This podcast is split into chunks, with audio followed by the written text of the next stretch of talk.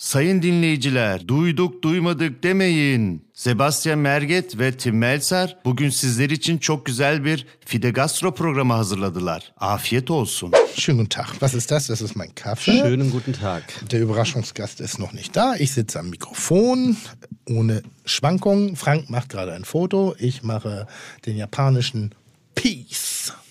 Was ist denn der japanische Piece? Halb runter. Ach, wirklich? Keine Ahnung, die machen immer so, so, irgendwie machen die immer, ich weiß nicht, was das bei den Japanern ist, aber gibt kaum ein Bild davon. Lieber, ähm, wie heißt du nochmal? Jean-Carl. Jean, nee, Jean-Paul E. Marco. E. Marco. E. Marco. äh, schöne Grüße an dieses fantastische Café mit dem seltsamen Namen, Stuttgart. aber in Stuttgart, äh, aber sehr interessanten Merch, Bauchtaschen.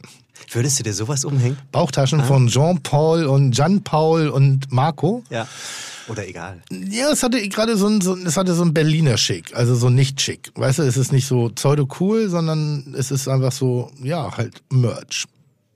Würde ich es tragen? Ich weiß es nicht. Das Das, das ist ja ganz oft, dass du, wenn du im Urlaub bist, so äh, gerade jetzt irgendwie, als ich in Thailand war, da liefen so viele Leute mit, also Touristen mit dieser Red Bull Originalmarke rum. Wie hieß die? Da so, auch so ähnliche Farbgebung, auch mit Red so. Bull? Ja, so auch so ein, so ein, so ein wie heißen denn diese, dieses Zeug? Taurus, da, wenn du so fit sein willst. Ach, okay. Ja, ich glaube, ich weiß, was du Auf meinst. legalem Level Mir natürlich. fällt äh, die Marke gerade nicht ein, aber ich glaube, ich weiß, was Sieht du aus meinst. wie kleine Hustensaftfläschchen, Ja, ja, ja, ist ähnlich von der Farbgestaltung, da sind, glaube ich, auch Flügel drauf. Und ich, ich dachte, das ist ja, Red ja, ja, ja. Und dann laufen die halt mit diesen Werbeshirts rum, Touristen, und dann frage ich mich, der Thailänder, findet der das jetzt auch so cool wie der Tourist? Und da habe ich mich gefragt, wenn ich jetzt mit einem Aldi-T-Shirt rumlaufe zum Beispiel. In Thailand ist es bestimmt cool, aber hier ist das eher nicht cool. Weißt du, was ich meine? Ich weiß total, was du meinst. Wenn ich jetzt ein, wenn zum Beispiel ich ein Britney Spears Fan-T-Shirt tragen würde, wäre das cool. Würdest du ein Britney Spears Fan-T-Shirt tragen, wäre es uncool, weil du sie auch wirklich geil findest. Die Britney? Verstehst du, was ich meine? Ja. Also das ist so, irgendwie bestimmte Merch-Sachen lassen sich gut mit Attitüde tragen und bestimmte eben nicht. Bist du jemand, der im Urlaub Dinge anfängt, die er vorher nie gemacht hat und sie damit äh, nach Hause nimmt, Angewohnheiten und dann merkt, das funktioniert nur im Urlaub, das, da werde ich entweder nicht gesehen oder es ist cool oder einfach anders? Niemals nie. Ich bringe auch keine Erinnerungsstücke mit. Ich kaufe, ich kaufe nichts im Urlaub, außer Dinge, die ich vielleicht mal anziehen muss, weil sie ausgeht, also weil sie, wie auch immer. Äh, ich, ich kaufe keine, keine Erinnerungsdinger, weil ich äh, zu viele Duftpflanzen, Bäumchen, äh, äh, ethnische Masken, Skulpturen, Dinge gesehen habe, wo jeder sich fragt, warum. Ja, aber ich meine eher so Sachen wie, dass du im Urlaub mit Birkenstock oder Flipflops rumläufst, weil es einfach bequemer ist und dir dann denkst so, ey, das kann ich zu Hause jetzt auch machen Sommer. das Einzige, was ich im Urlaub mache, was man sonst von mir nicht sieht, bis auf wirklich, oh, aber wirklich, das kannst du auch aus eigener Erfahrung sagen, sehr seltenen Ausnahmen kurze Hosen tragen. Ja. Im Alltag trage ich keine kurzen Hosen.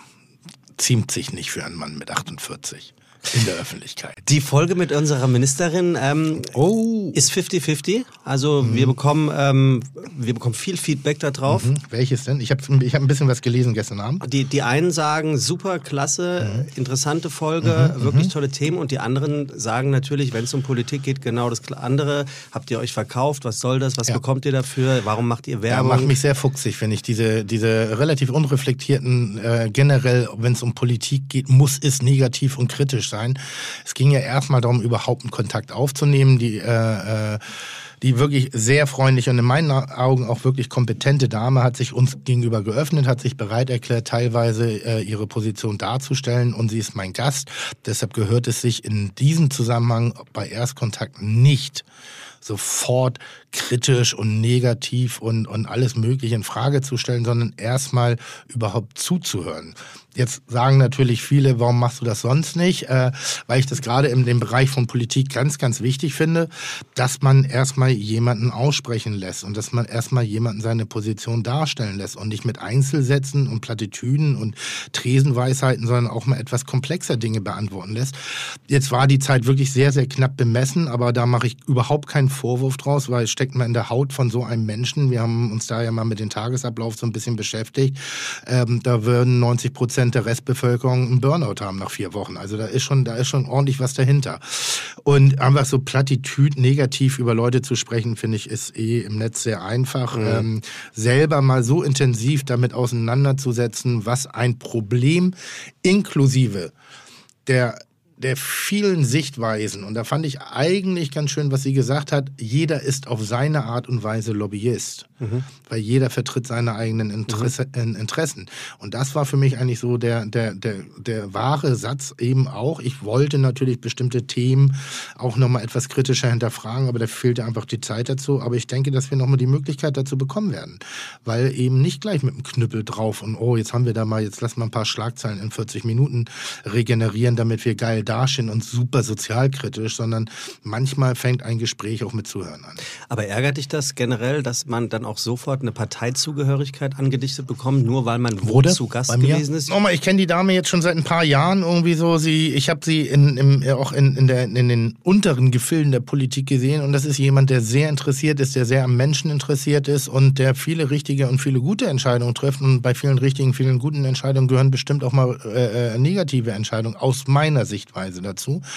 Ähm, wenn sie wüsste, dass es in dem Moment vielleicht schlecht ist, würde sie die, man trifft nicht mit Absicht schlechte Entscheidungen. Also jedenfalls nur schlechte Menschen. Und ja. das kann ich eindeutig oder da würde ich meine Hand für ins Feuer legen, dass sie das nicht ist. So, also ohne Wenn und Aber. Und wenn man mir eine gewisse politische Nähe andichten will, ja, dann soll man es machen. Das ist mir egal. Gott sei Dank äh, äh, ist eine Wahl immer noch geheim. So, und ähm, ich tue mich in der Tat derzeitig schwer, damit generell einer einzigen Partei zu folgen, mhm. weil es gibt äh, so viele Teilthemen, die mich sehr intensiv interessieren, die aber von unterschiedlichen Parteien unterschiedlich gesehen werden. Und ich muss mir da fast manchmal so ein so ein Ikebana zusammenbasteln. Also ich glaube, das ist auch die größte Schwierigkeit. Wir haben da verlassen früher ich, kann, ich kann, bin recht offen. Haushalt, also mütterlicher Haushalt und Grundhaltung ist sehr stark SPD orientiert. Ja, Aber die haben auch unfassbar viele Dinge, dumme Dinge gemacht. Und äh, ich finde äh, genauso im, im, im, im, traditionellen, wie sagt man, konservativen Bereich. Konservativ. Das, ich glaube, das, das ist das, was grundsätzlich mir gerade so ein bisschen auf den Sack geht. Und dann können wir auch aufhören mit dem Thema Politik. Ja. Dass äh, Rot oder Grün war sowas eher wie sozial oder konservativ, dass wir inzwischen von links und rechts reden. Und das mhm. stört mich sehr ja, im, politi im, politischen Diskurs. Ich habe bestimmte Meinungen aufgrund von bestimmten Schlagzeilen zu bestimmten Themen. Das drängt mich weder in die eine Richtung noch in die andere. Das ist eine menschliche Haltung. Ich versuche, wenn sie mich berührt, mich weiter darüber zu informieren, dass ich dann wirklich nicht nur eine Haltung, sondern dann eben auch eine fundierte Meinung haben kann. Das gelingt mir gar nicht so oft. Nee? Nee, weil ich sehr oft, also ich finde oft die, die, die eine Argumentation und die andere Argumentation schlüssig. Und dann muss ich mir da so meinen eigenen Kakao draus mhm. machen. Aber deshalb finde ich so diese, diese, also ich, ich, ich habe es mitverfolgt, ähm, ist das Wort Nestle-Ministerin viel sehr oft. Ja, habe ich jetzt mit Absicht nicht gesagt, aber ja, ganz gut, klar. Aber ne? das, das ist kurz gedacht und einfach rausgekackt. Wo ich sage, was schon. soll denn das? Die hat ja. sich mit Leuten an den Tisch gesetzt, sie unterhält sich, sie versucht Dinge zu bewegen. Sie ist nicht in der Position, dass sie jetzt am Küchentisch entscheiden kann, heute mache ich es mal ganz ja. anders. Da gibt es sehr viele Interessen miteinander zu verbinden. Und auch derjenige, der dagegen ist, muss akzeptieren, dass da, wo was anderes ist, das ein Interesse ist. Und wenn er jetzt sagt, dass er hat keine Relevanz, dann darf er sich nicht drüber beschweren, dass sein Interesse keine Relevanz vermeintlich für ihn empfunden hat. Weil das ist ja genau dieselbe Herangehensweise. Und das ist immer noch, wir befinden uns in einer Demokratie und es gibt Themen, da bin ich in der Mehrheit also nicht ich alleine, sondern da teile ich die Meinung der Mehrheit. Und es gibt Themen innerhalb der Gesellschaft, da bin ich absolut in der Minderheit. Und da ärgert es mich, da macht es mir das sehr, sehr schwer, irgendwie da, das zu akzeptieren. Aber so ist es nun mal. Weil okay. wenn alle nur das machen müssen, was ich will, dann hätten wir eine von mir wünschenswerte, das, für euch nicht zu erstrebende Diktatur. Also nach Sonne und Jesus dann das Bundeskanzleramt.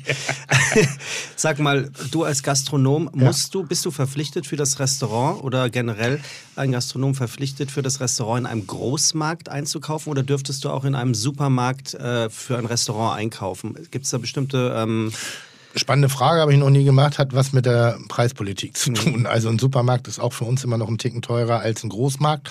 Ähm, aber natürlich füllen wir Dinge auf. Nee, wüsste ich jetzt nicht. Du meinst wegen Kühlketten etc.? Nee, gar nicht. Ich meine, ein Bekannter hat mich gefragt, ob ich das nicht wüsste. Sage ich, nee, weiß ich nicht. Also frage ich dich. Der sagt, er ist immer in einem Discounter mhm. einkaufen, in einem Ort hier, in einem mhm. Stadtteil. In dem Ort Hamburg. In dem Ort Hamburg, ja.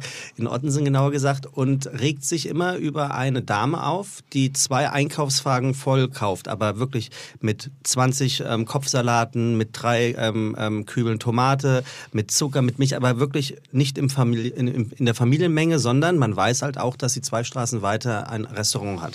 So, und der sagte, er hätte sich mit ihr neulich in der Kasse angelegt, dass sie das gar nicht dürfte. Als Restaurantbetreiberin muss sie im Großmarkt kaufen, eben um den Leuten nicht für den Haushalt die normalen Haushaltsmengen wegzuschnappen. Hörte sich für mich irgendwie also, logisch an, aber ich äh, wusste jetzt nicht, Also ich sag mal so, im, im, Rahmen einer Mangelwirtschaft mag das ein Argument sein, was zählt, aber äh, dein Freund sollte sich lieber Gedanken drum machen, wo er im Discounter einkauft, also als sich um Warum? die Belange anderer. Naja, weil es einfach ein anderes, also was, was, was, was, warum kümmert er sich nicht um seinen Kram und, und kümmert sich um die Belange des anderen? Was soll das? Man kümmert sich zu viel um die Belange der anderen. Also ich weiß nicht, ob es eine gesetzliche Ebene im Rahmen, ich könnte das Einzige, was mir wirklich vorstellen könnte, ähm, das ist der Bereich der Kühlkette. Mhm. Das ist natürlich ein professionelles Unternehmen, das Gastronomie beliefert, äh, die Produkte, die ich einkaufe, ununterbrochen gekühlt mir anbietet. Mhm. Da, dazu bin ich definitiv verpflichtet. Mhm. Ich habe ein, hab eine Nachweispflicht dafür, dass diese Kühlkette nie unterbrochen worden ist, damit eben auch kein,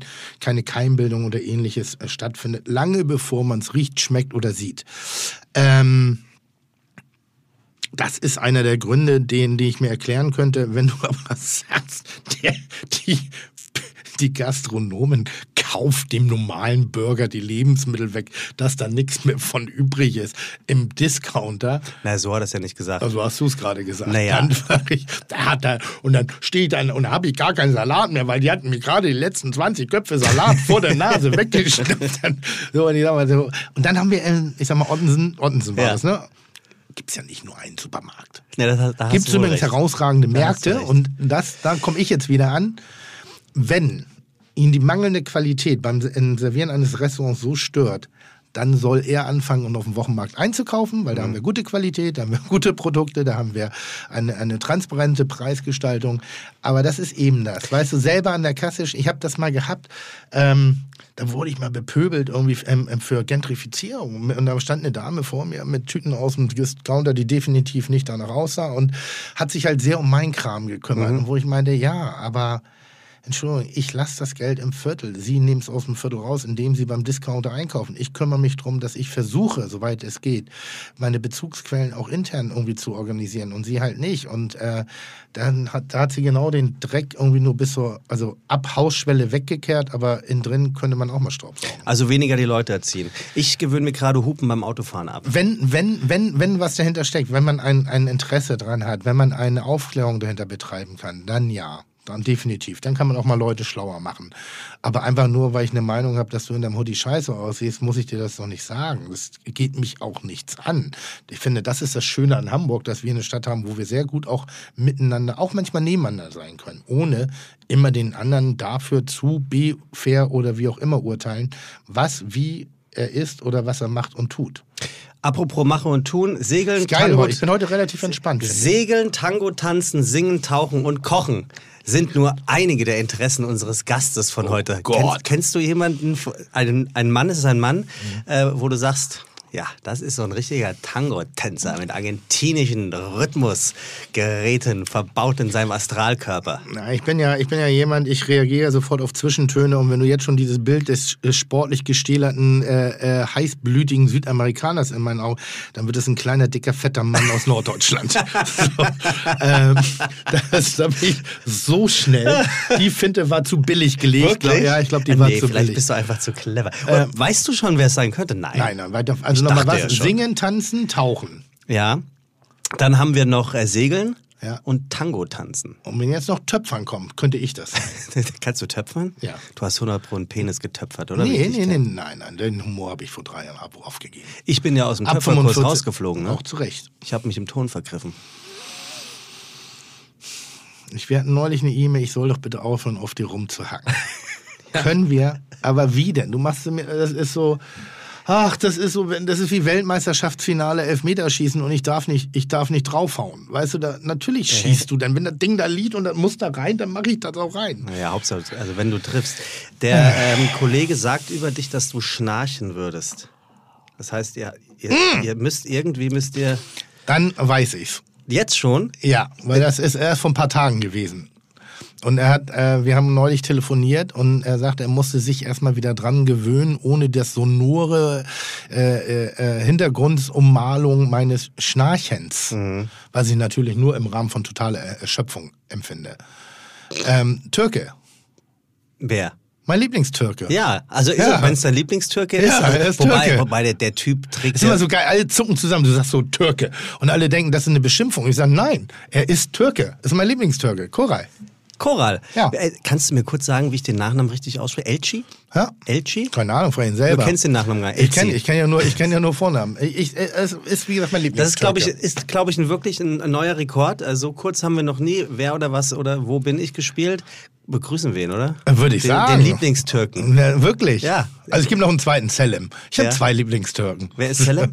Äh, Selim ist auch Gastronom aus Düsseldorf, der jetzt gerade hier in Hamburg eine Burgerbude aufgemacht hat. Sensationell, what's beef? Und hier kommt auf gar keinen Fall. Fick, Oha. Auf, auf gar keinen Fall. Der hat ordentlich mitgebracht hier, Oh, der Türke. Alter. nee, was er mitbringt, das sieht man gerade nicht. Oh Mann, mein kleiner Rudi. Rudi. Du bist daran gewöhnt, schwarze Ähm, Kissen zu Alter, das Er- ist, es es ist sieht so aus- schlimm. Ich muss das ganz kurz. Es, er kam rein und es war ein, was eigentlich heißen soll, fick dich. Ähm, er kam mit einer schwarzen Box rein, ungefähr der Dimension von Kitchen Impossible Ja. äh, entsprechend. Guter Mann. Und ich bin so oft inzwischen von meinem privaten Umfeld in Situationen mit dieser Box um, um, überrumpelt worden, dass ich einfach in diesem Moment, sobald schwarze Boxen neben mir sind, ich ins Tourette verfalle. Das da muss ich, ich war, habe ich das nicht, habe ich das nicht erzählt? Das habe ich glaube ich schon Also erzählt. mach nochmal, du erzählst ich- so selten was doppelt. dass ich an der Ostsee war, in einem sehr, sehr schicken Hotel und, und die Mannschaft, die habe ich erzählt, ne? Hast du bei Heide erzählt, ne? Hä? Hast du bei Heide Ja, erzählt? ja, gut, und der, Ho- der Hotelmann ja, ja, gut. kam und, und, ich so nur alles so schön. Ja, Korall ist hier. Ja, da, da, da kann ich sagen, ähm, wir haben erst vor zwei Wochen äh, äh, zusammen übernächtigt. Ähm, Yeah. Und zwar drei Nächte. Drei waren es oder zwei? Drei. Zwei oder drei. Zwei oder Die drei. waren auf jeden Fall Wir waren bei einem ganz tollen Kollegen von uns, Lucky Maurer, der eine äh, in Niederbayern Im Bayerischen Wald. im Bayerischen Wald eine Rinderzucht, äh, Wagyu-Zucht, Wagyu-Zucht betreibt. Allerdings den Stall auch zu einer sehr schön atmosphärischen Küche umgebaut hat und dort immer wieder Freunde einlädt, damit man dort gemeinsam für Freunde kocht äh, oder für Gäste kocht. Das haben wir gemeinsam gemacht. Cora hat mich begleitet, um auch mal einen Eindruck davon zu bekommen. Und wir haben uns das Zimmer geteilt. Und da war, äh, äh, waren wir beide, also wir sind nicht von wilden Tieren zerrissen worden, hat einmal was mit mir zu tun, aber auch ein bisschen mit ihm. Okay, dann lasst uns doch die heutige Episode starten, indem wir erstmal den Hörern sagen, wo wir überhaupt sind. Herzlich willkommen bei Fiete Gastro, der auch kulinarische Podcast mit Tim Melzer und Sebastian Merget. Chuck, Digga, Props, Digga, ihr habt meinen Respekt. Ihr macht Digga, Mucke, Schicke, Mucke, oh, wie gut das schmeckt. Oh, das ist so schön, dass du da bist. Freue ich mich sehr. Und lange angefragt übrigens. War ne? das so? Ja. Hat, er- ähm, hat er gezickt? nee, gar nicht, überhaupt freut nicht. mich auch, aber Sebastian hat damit Kannst du bitte angefangen. nicht so dicht ins Mikro reinschreien? Check, check, check, check. Also er hat damit angefangen, Sebastian, und Ja. hat mich mal angefragt und dann irgendwann kamen diverse unerwartete Termine zwischen so unnötiger Bullerei, zehn Jahre Feier und Ja, ja. sowas. Ist das Elchi oder Elzi? Wie spreche ich das aus? Elchi. Elchi. Da gibt es einen auf. Strich unten, Ja. wie beim Französischen auch, damit man es dann bei einigen Sprachen sieht. Ah. Das ist bei uns diese Im, Im C. T-S-C-H. Cem. Ja, wie Jam. Ist mit ohne Che, aber Elchi ist. Übrigens, Elchi bedeutet Botschafter. Das passt aber auch ganz Botschafter des guten Geschmacks. Botschafter, angehender Bundeskanzler und ich. Koral Elchi ist, wie es sein Name schon vermuten lässt, Deutscher. Und wie es sich für einen Deutschen gehört, legt Koral genau die Tugenden an den Tag, die uns Kartoffeln so auszeichnen. Da hätten wir den Fleiß, Kunststudium in Argentinien, Grafikdesignstudium in Zypern, Ausbildung im Bereich Illustration in der Türkei, Industrial Design Studium in Hamburg. Nix davon abgeschlossen. Dann haben wir die Ordnung, um Familie und sich ernähren zu können, aber auch die Gesellschaftsführung zu unterhalten und zu verköstigen, ist er seit 2010 Gründer und Inhaber der Kitchen Guerilla GmbH, eine kulinarische Agentur für Gastronomie, Events, Design und Beratung. Zudem hob er 2015 die Bossa Lola GmbH aus der Taufe, eine Produktion für Teigwaren. Als nächstes Pünktlichkeit. Koral Elchi weiß genau, wie eine akademische Viertelstunde funktioniert, muss er auch, denn er war Gastprofessor in der Schweiz, in Basel, in Hamburg, in Israel. Dazu Doku-Reihen und Entdeckungsreisen fürs ZDF.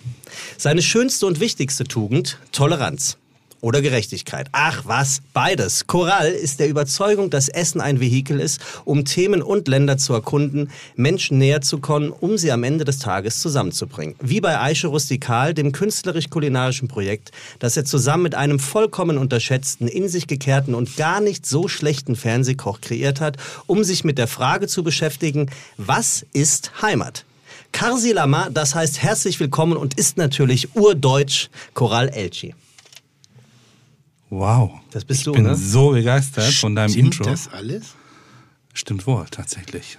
Und zwar auch. Ey, da muss ich mich äh, in aller Form bei dir entschuldigen, weil, weil wenn, immer wenn ich von dir erzähle, dann sei das so ein kleiner, dicker, korpulenter Türke, ähm, der, der ähm, irgendwie hobbyesk angefangen hat zu kochen und dabei emotional sozusagen das Herz der Menschen getroffen hat und das dann professionalisiert hat.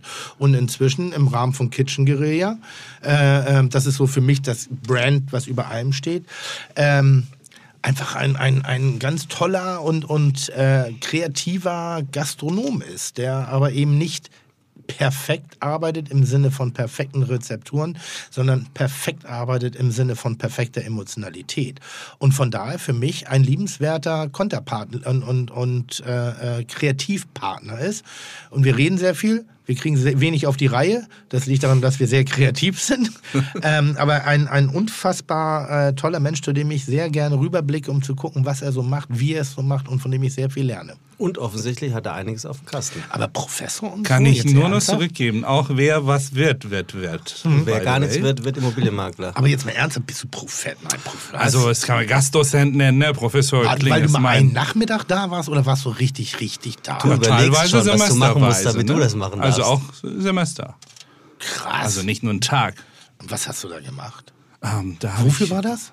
Also Design und, und äh, Food. Illustration, ich habe tatsächlich, in dem Fall, was diese Gastprofessorarbeit betrifft, habe ich Design und Essen und Trinken zusammengebracht. Quasi, ich habe Essen als Werkzeug eingesetzt, um soziale Projekte voranzutreiben. Es gibt verschiedene Sachen, wie zum Beispiel ähm, in der Schweiz, als äh, vor ein paar Jahren diese Bürgerschafts... Äh, war diese Volksbegehren Ja, ja. Ähm, gegen ähm, Gegen knapp äh, aus. Genau, knapp aus gegen ähm, Ausländer, die in der Schweiz Arbeitsgenehmigung haben, ausgesprochen wurde. Also haben wir mit den 80% Studenten zusammen mitten, ja, so gesehen, mitten in, in Genfer äh, m, äh, Mitte so eine Tafel gebaut mit so einem Maschendraht in der Mitte, wo wir 80 Leute zum Essen eingeladen haben. Auf einer Seite diese Tafel waren nur so Tabletts, gekochte Kartoffeln, Desinfektionsmittel und so Befehle. Bitte erstmal Hände desinfizieren und dann ne, ein und eine Schlange servieren. Auf der anderen Seite waren verschiedenste leckere Speisen aus verschiedensten Ländern äh, und äh, quasi äh, Gast. Äh, Arbeiter oder sozusagen ähm, Ausländerküchen, die in Genf leben und quasi haben wir das mit einer Grenze serviert. Auf einer Seite saßen Menschen, auf der anderen Seite saßen auch genauso Menschen.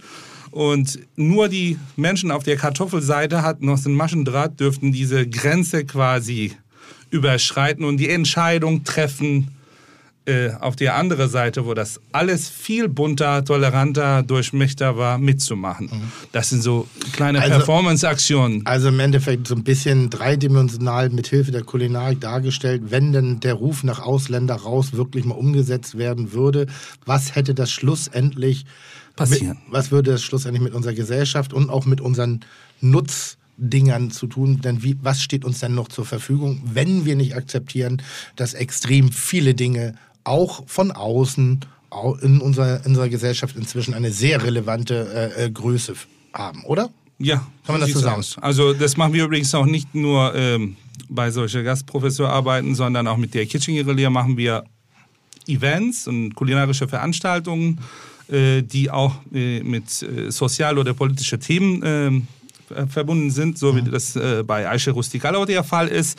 Zum Beispiel hatten wir zu G20 äh, eine Aktion gemacht hier in Hamburg. Das war keine wilde Straßenprotest, sondern äh, Habt ihr, ganz doll, eine- habt ihr ganz doll mit Hackbällchen geworfen. so etwa. ich habe als Designer habe ich ein Hackbällchen-Katapult entwickelt und äh, Dönerspieße Aber äh, um durch das kurz mal zu erläutern, Eiche Rustikal ist ein Projekt, was äh, du La- mit la- zusammen lass, machst. lass uns mal vorne anfangen, weil ich fand, das waren sehr, entschuldige, wenn ich Ja, einmal um interveniere. Willen, nein, mach mal. Ähm, weil es waren unfassbar viele Informationen. Ähm, Im Wesentlichen bist du einfach ein unfassbar feiner Mensch. Uns verbindet beruflich nichts miteinander. Wir stehen in keinerlei Nutzverhältnis zueinander. Das heißt, weder muss ich nett zu dir sein, noch du zu mir, weil wir was voneinander haben im wirtschaftlichen Sinne. Wir sind eigentlich grundunterschiedlich. Äh, wenn ich das erste Treffen äh, einmal kurz skizzieren darf oder das erste, wovon ich immer sehr gerne erzähle, wir sind beide mit demselben Preis ausgezeichnet worden. Ähm, dem Leaders Club Award. Der wird von führenden Köpfen, kreativen Köpfen aus der Gastronomie-Szene innerhalb Europas verliehen und wir haben den jeweils unabhängig voneinander aufeinander folgenden Jahren gewonnen. Wir damals für das Konzept der Bullerei und die beiden für das Konzept von Kitchen Guerilla. Ähm, und da gibt es normalerweise immer so eine ganz tolle Ansage. Da sagst du halt, wie viel Investitionsvolumen, wie viel Jahresumsatz, wie viel Mitarbeiter, wie viel das, wie viel das. Also das ist dann schon so ein bisschen auch gastronomischer Penis auf den Tisch. Naja, wir kamen damals an mit 70 Mitarbeitern, so und so viel Investment, das sich im Millionenbereich und auch diese Risikobereitschaft darzustellen. Und dann stand Cora mit seinem Bruder auf der Bühne, hatten, darf ich das sagen, Sag einfach und Bitte. sonst geht's Damals habe ich übrigens nicht mal geraucht. hatten, hatten äh, ähm, Oregano-ähnliche Substanzen äh, zu sich genommen, zumindest im, im entfernten Zweitgeruch. Und hat man, war lustig und steigen drauf und erzählen dann einfach, ja, also unser Investitionsvolumen war, ähm, was haben wir, null Euro. Also einfach mal null Euro. War einfach nur deren Unternehmen basiert auf Kreativität und Enthusiasmus und Gastgebervermögen. Äh, äh, Vermögen. also wirklich, sie sind ganz große Gastgeber. Und da habe ich sie so ein bisschen in mein Herz geschlossen, weil sie die ersten Mal waren, die nicht versucht haben, die Wertigkeit ihres Gastroprojektes durch eine Höhe eines Investmentvolumens Ja. darzustellen, was ich sehr, sehr angenehm fand. Da kamen wir dann auch ins Gespräch, also wir kannten uns vorher schon ein bisschen, aber da habe ich sie eigentlich so das erste Mal auch als die wahrgenommen, was sie auch so sind. Und ähm, wir haben immer mal wieder was miteinander zu tun, obwohl ich schon fast konservativ gegen Koral bin. Ich bin schon echt spießig gegen jemanden wie ihn, der so einen Freigeist hat. Und ich versuche auch nicht meinem Tun immer so viel Bedeutung beizumessen, während Koral schon fast philosophisch ist. Aber eben auf eine Art und Weise, die ich sehr, sehr mag und äh, mit dem ich mich sehr gerne auch kulinarisch-philosophisch austausche, was schlussendlich zu dieser schönen Kooperation geführt hat, für die er als auch ich teilweise ein bisschen schräg angegangen worden sind, aber wir aus dem Herzen nur das Beste damit meinten. Jetzt kannst du dieses schöne Gastrokonzept einmal darstellen. Aber das heißt ganz kurz, bei diesem ähm, äh, Award hat, hat jemand mit 0 Euro Investment gewonnen und einer, der gar kein Konzept hatte, nämlich du Ja. mit der Bullerei. Ja. Ist ja eigentlich auch ganz, ein ganz ein sehr hoch erfolgreicher Abend für die Leute, die es kreiert haben. Ja, das Nicht. ist ja ganz oft. Wir haben, wir haben beide, uns verbindet beide keine Angst, sondern uns verbindet beide Lust. Und Machen. wir wollen erstmal machen und können später über Fehler nachdenken. Weil wir machen ja nichts auf Kosten anderer, sondern wir machen was, weil wir das aus dem Innersten heraus für richtig empfinden und äh, versuchen dabei immer Leute miteinander zu verbinden. Das bewegt uns beide, glaube ich. Das ist in der Bullerei, aber bei deiner Küche genau das Gleiche. Also diese Emotionalität erzeugen. Also nicht nur Häubchen, Shishi, Schäumchen, sondern tatsächlich mit Gefühl essen, Kindheitserinnerungen, irgendwelche Geschichten, die man widerspiegelt bekommt. Und deswegen ist es auch eine Fusion-Küche, wie auch bei dir, und nicht so auf, wir kaufen alles im 50 Kilometer Umkreis und nur, in dem Fall habe ich auch eine Ausnahme übrigens mitgebracht. Und wir schaffen Erlebnisse. Auch wenn ich in der Bullerei bin, wo ich gerne bin, äh, kriege ich das mit, habe ich ein Erlebnis. Und genauso bei unserer eigenen Veranstaltung. Jedes Mal, seit zehn Jahren mittlerweile machen wir die Veranstaltung. In über 40 Ländern haben wir gekocht. Habe ich jedes Mal das Gefühl, wow, was für ein geiler Abend. Auch wenn ich mal intern teilweise sehr selbstkritisch bin, Sachen auch natürlich immer besser machen will. So, und das heißt, ihr beide habt sozusagen fusioniert für das Projekt Aische Rustikal. Genau, basierend auf der Idee, dass ich ihn immer Türke nenne und er nennt mich immer Deutscher. So. Und, und mir ist mal aufgefallen, dass wenn, wenn ich Türke sage, zucken erstmal alle in meiner Gegenwart zusammen, weil per se erwartet man, jetzt kommt noch was nach. Nein, Türke. Das ist so wie der Pinneberger, das ist wie der Hamburger, der Münchner, der Bayer. Es ist der Türke, ich bin der Deutsche, nur in unserem kleinen Kosmos, in dem wir uns bewegen. Und wir, für uns ist das Liebkosung und nicht eine Liebkosung, weil wir uns nicht trauen, was wir, sondern ich bin ein Deutscher, er ist ein Türke, vermeintlich, er ist auch Deutscher, aber mit türkischen Wurzeln, deshalb bleibt er bei mir auch Türke in meinem Herzen. Und ähm, da haben wir uns viel drüber unterhalten. Wa- Warum ist das so? Warum reagieren Leute so komisch und warum sind sie so überempfindlich geworden gegen ganz, ein ganz normales Miteinander? Und dann wollten wir ein, ein, ein, ein türkisch-deutsch-freundschaftlichen Tag, auch um in Berlin eigentlich machen, eigentlich um deutlich zu machen, dass doch diese ganze Diskussion, die da gerade geführt wird über fremde Einflüsse innerhalb unserer Kultur, die ja längst da sind und auch Gott sei Dank da sind, wenn es ein vernünftiges Miteinander ist, was sehr, sehr, sehr erstrebenswertes ist. Unbedingt. Und wir müssen nicht blind die Türen aufmachen, aber wir müssen die Türen aufmachen. Und daraus haben wir eben einen Abend kreiert, ähm, der sich da nennt oder nannte, äh, kam von dir die Idee, glaube ich, Aische Rustikal. Das So. war eine ganz lustige Situation, äh, völlig unabhängig ausgelöst von seiner Veranstaltung. Das ist ein gutes Beispiel darüber, wie Tim und ich so eine Veranstaltung äh, kreieren können, glaube ich. Ähm, wir telefonieren ab und zu mal rein freundschaftlich und dann irgendwann hat Tim mich zurückgerufen und bevor ich meinen Mund aufgemacht habe, was ihr gerne tut, redet, und hat ihm mir die Frage gestellt, ja, ich berate gerade einen Kunden, Koral, fällt dir einen guten Restaurantnamen auf? Gerade, nenn mir Oh, einen stimmt, Restaurantnamen. stimmt, stimmt, stimmt. Ich so, ja, Restaurantnamen, das hängt davon ab, was noch Japaner oder Türke noch. Aische Rustikal habe ich genannt. Also hätte ich mal so einen, so einen deutsch-türkischen Laden aufgemacht oder wir beide, hätte ich das Aische Rustikal genannt. Und dann in dem Moment, jetzt, für, für mein Projekt jetzt nicht, aber du, lass uns mal draus was machen. Ich fand Geile den Namen Idee. so geil, weil natürlich hast du das Wort Eiche rustikal, also jetzt erkläre ich mal ganz kurz her, Eiche rustikal, du hast aber auch ein bisschen Eiche pervers da drin und du hast ein bisschen Eiche drin. Also und Eiche ist ja so ein gängiger türkischer weiblicher Vorname, also ein Klischee-Vorname auf eine Art und Weise wie Hans-Peter im Deutschen, also jetzt auch gar nicht gewertet. Und da fand ich das also besser kann man es gar nicht machen. Also mehr zusammengehörig. Eiche, rustikal, perfekt. Da haben wir uns im Telefonat da so reingesteigert irgendwie so und sind natürlich ein paar auch nicht ganz politisch korrekte Dinge durchgegangen, auf beiden Seiten gleichermaßen verteilt. Und dann hat, er gesagt, pass auf, ich, ich skribbel schon mal auch ein Logo. Und dann kam das Logo und ich dachte, ja, das ist es. Das ist das Logo, äh, was dann später so ein bisschen zu einem kleinen Shitstorm geführt hat. Denn Es man, wurde diskutiert, für, ja. für all die Leute, die nicht lesen können, äh, können aber blicken und hätten dann gesehen, dass das Logo eine Türkin ist in einem Dirndl mit einem deutlich sehr tief dekoltierten Oberteil. Logischerweise. Ja. Und wem gegenüber ist das jetzt despektierlich? Der Türkin, der Deutschen oder der Frau im Allgemeinen? Wir spielen mit Klischees, wir spielen mit, mit, mit Signaturen. Das ist ähnlich wie ein Zebrastreifenschild zu, zu begreifen. Wir haben Dinge, die mit dem Namen sehr gut einhergehen, versucht zu visualisieren und natürlich mit dem Augenzwinkern darzustellen. Und das Deutscheste des Deutschen des Deutschen ist das Oktoberfest, wo im Dirndl gearbeitet wird. Das kann hochgeschlossen oder sonstiges sein.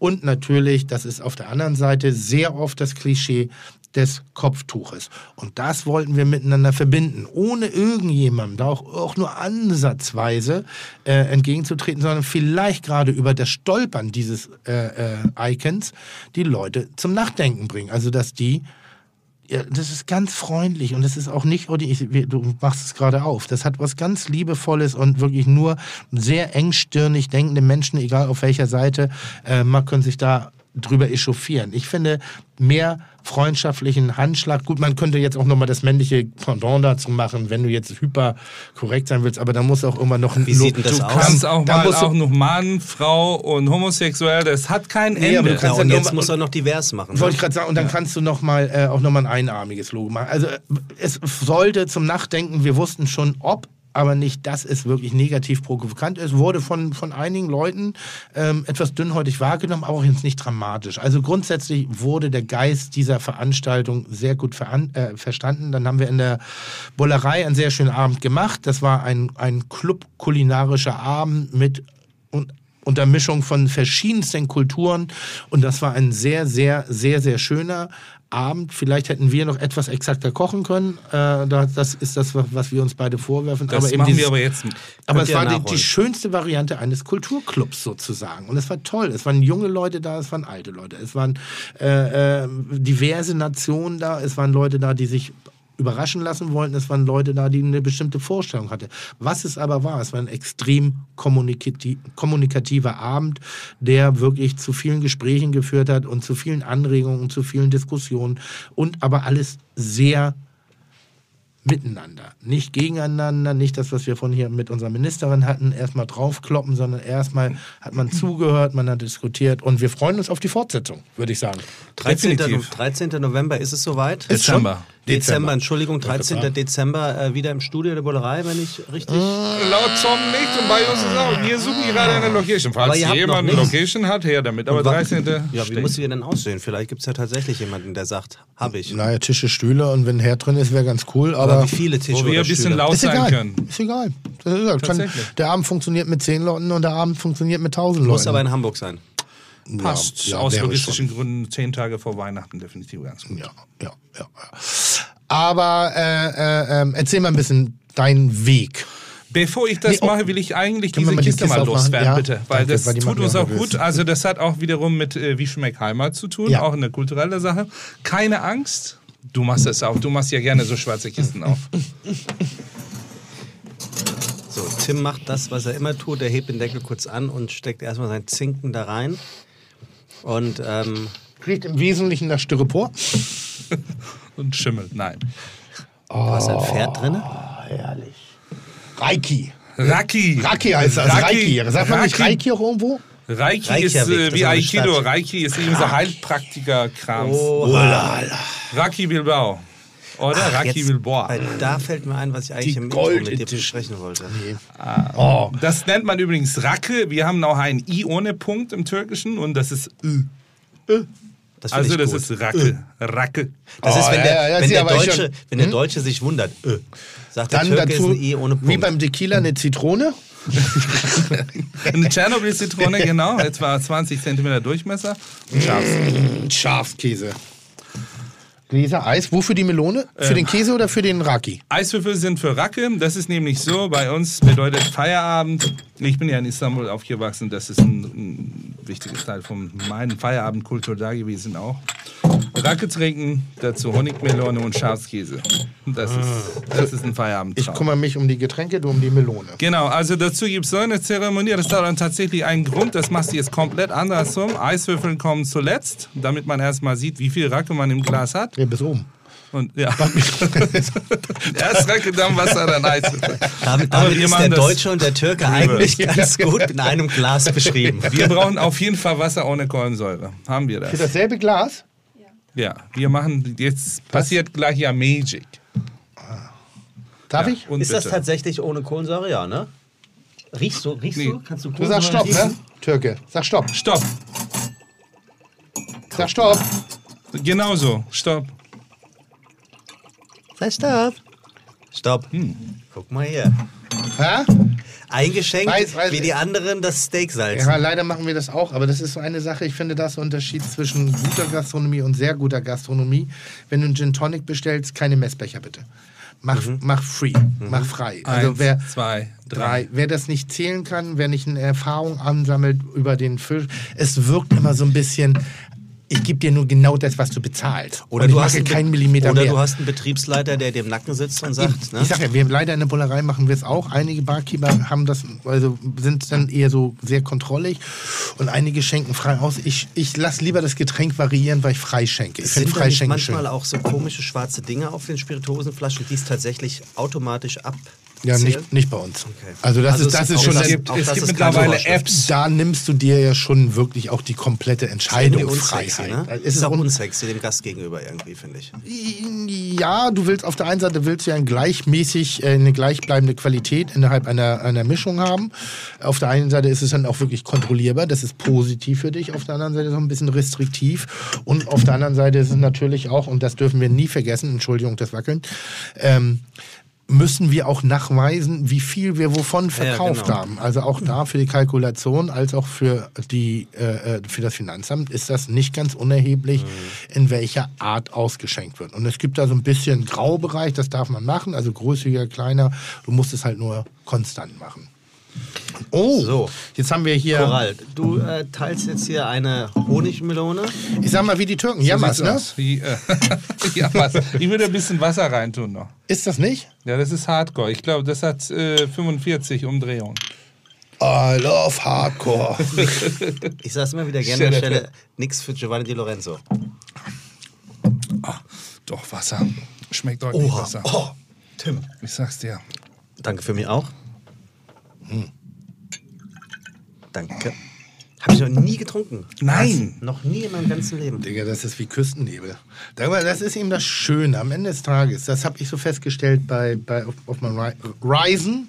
Auf meinem Ri ah, ich bin zu viel Also, aus, Racke- wenn sie ausfahren so Breaks, dass ich nicht so... So the Tim, after the Tim Melzer Street Ja, also- in vierspurig war viel Reisen. Ah, so Ja, viele das, Ryzen. du siehst du, was Racke kann. Habe ich das mal erzählt? locker. So früher die, die Leute, die mal für ein halbes Jahr in Amerika auf dem Schüleraustausch waren und dann auf zurückgekommen sind, haben gesagt, ah, wie sagt man doch mal auf Deutsch? Ja. Wo ich immer direkt zuschlagen wollte auf den Kehlkopf.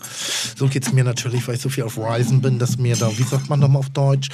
Ähm, da ist mir mal aufgefallen, dass jede Kultur, jedes Land, egal wo du bist, sehr große Ähnlichkeiten miteinander hat. Es gibt, überall wird Schnaps gesoffen, überall wird irgendeine Form von Bier getrunken und überall wird eine Form von Wein getrunken. Überall auf der Welt. Es wird überall, äh, äh, äh, werden eigentlich die gleichen Gerichte zubereitet mit unterschiedlichen Aromen. Die Würzung und die Kochart ist manchmal sehr unterschiedlich, was dann aber eher was mit der Infrastruktur der Haushalte zu tun hat. Aber dass eigentlich alle an einem großen Esstisch sitzen, ohne Wenn und Aber. Und dass man darüber diskutieren kann, ob einem das schmeckt oder dieses, aber wir essen eigentlich alle von derselben großen Tafel. So ging es auch bei uns los. Vor zehn Jahren haben wir Kitchen Guerilla mit meinem damaligen Partner Olaf zusammen gegründet, bei mir zu Hause.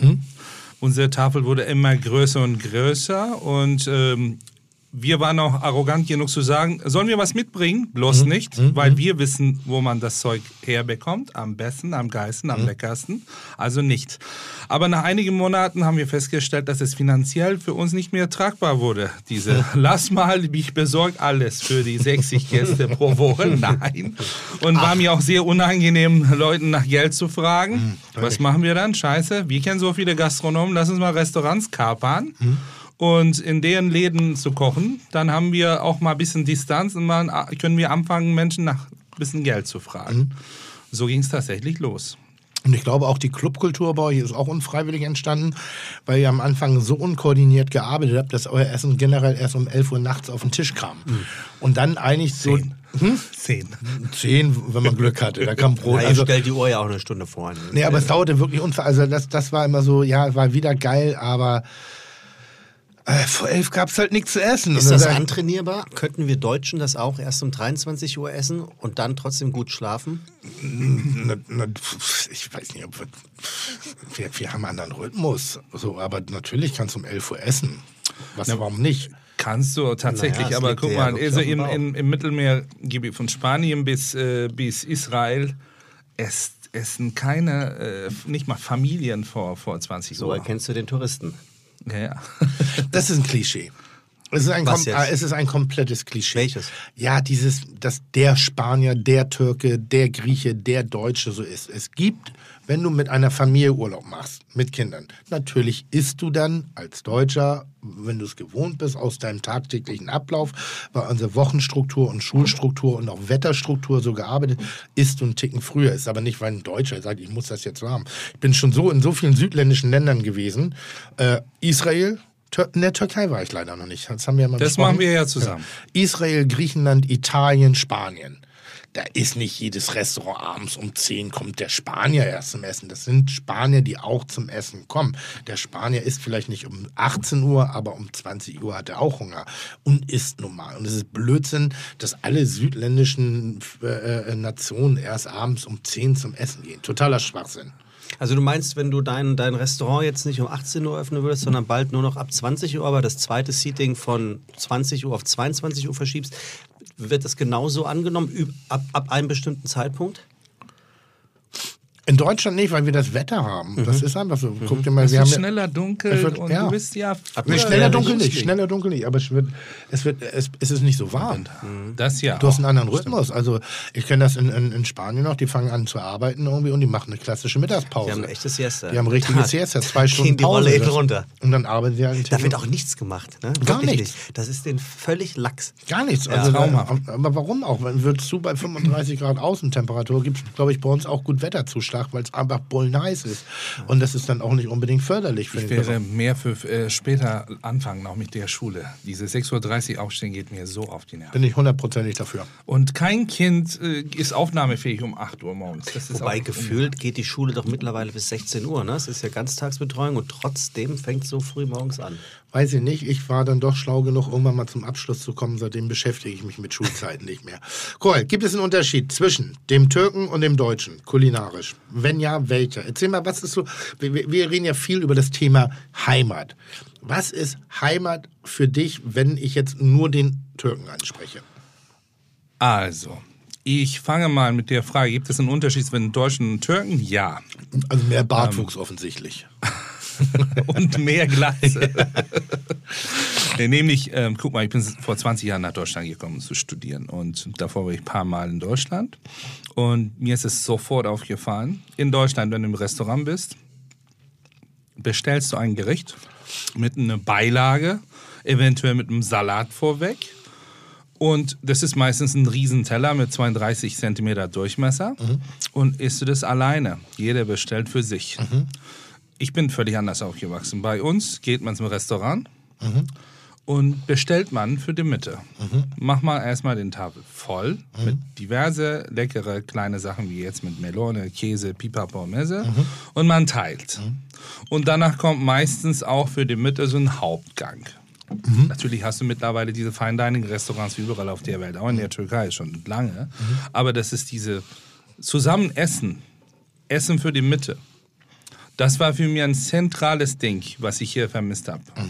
Also außen, äh, draußen in der Gastronomie im Restaurant. Und das finde ich schon einen Unterschied und das bringen wir bei uns ähm, quasi zusammen. Auch wenn wir Deutsch kochen, norddeutsche Sachen machen, äh, wir bei der Kitchen schmeißen einen ganz langen Tafel und packen alles drauf und äh, haben meistens Menüs, wo wir alles für die Mitte sagen, wie wir das auch Nee, aber deine kulinarische Kindheit, wie lief ein Abendbrot oder Mittag? Also wie lief ein kulinarischer Tag ab? Lass mich das so mal fragen.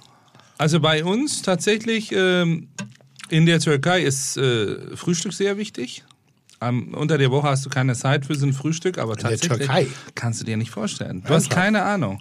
Abgesehen davon, dass die Türken hier die 80 Prozent von den mindestens auch keine Ahnung von, von der türkischen Küche haben. Entschuldige mich für diesen Vorwurf, aber stimmt. Nee, aber beschreib mal, ohne jemanden zu lesen, beschreib mal so einen, so einen Tagesablauf. Also der kleine Koral, zwölf Jahre, ist noch zu Hause.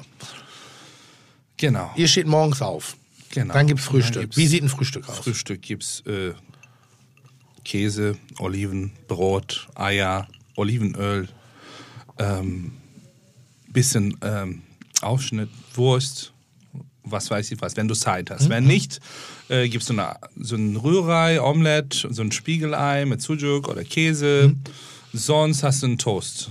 Belegt. Mhm. Also unterscheidet sich jetzt nicht sonderlich von dem Frühstück meiner Kindheit. Hattest du Zeit, gab es Auswahl, hattest du Zeit, Brote zu belegen, zu schmieren, es gab Eierspeisen. Wenn nichts, kaufst du dir so eine Teigtasche mit Käsefüllung, so ein Porche oder so ein Zimit, so ein Sesamring, sonst was, und gehst du in die Schule. Habt ihr Mittagessen? Also, nee, das war jetzt keine Ja, blöde Mittag, Frage. also Die das Frage ist- klang gerade, klang, aber isst man zum Mittag? Das ist auch, guck mal, Türkei ist riesengroß und du hast ganz verschiedene Kulturen, auch in Anatolien. Ich bin in Istanbul aufgewachsen und in Istanbul hast du viel Business, viele Menschen und du hast auch viele äh, Läden, wo du so Mittagsbuffets angeboten bekommst. Das sind tatsächlich so Arbeiterrestaurants. Wo Leute hingehen, da ist ein Buffet, warme Speisen, verschiedene Hauptgänge, Beilagen und Dessert. Du suchst Sachen aus, bestellst du, das wird serviert. Das ist großartig. Also Mittagessen ist extrem wichtig.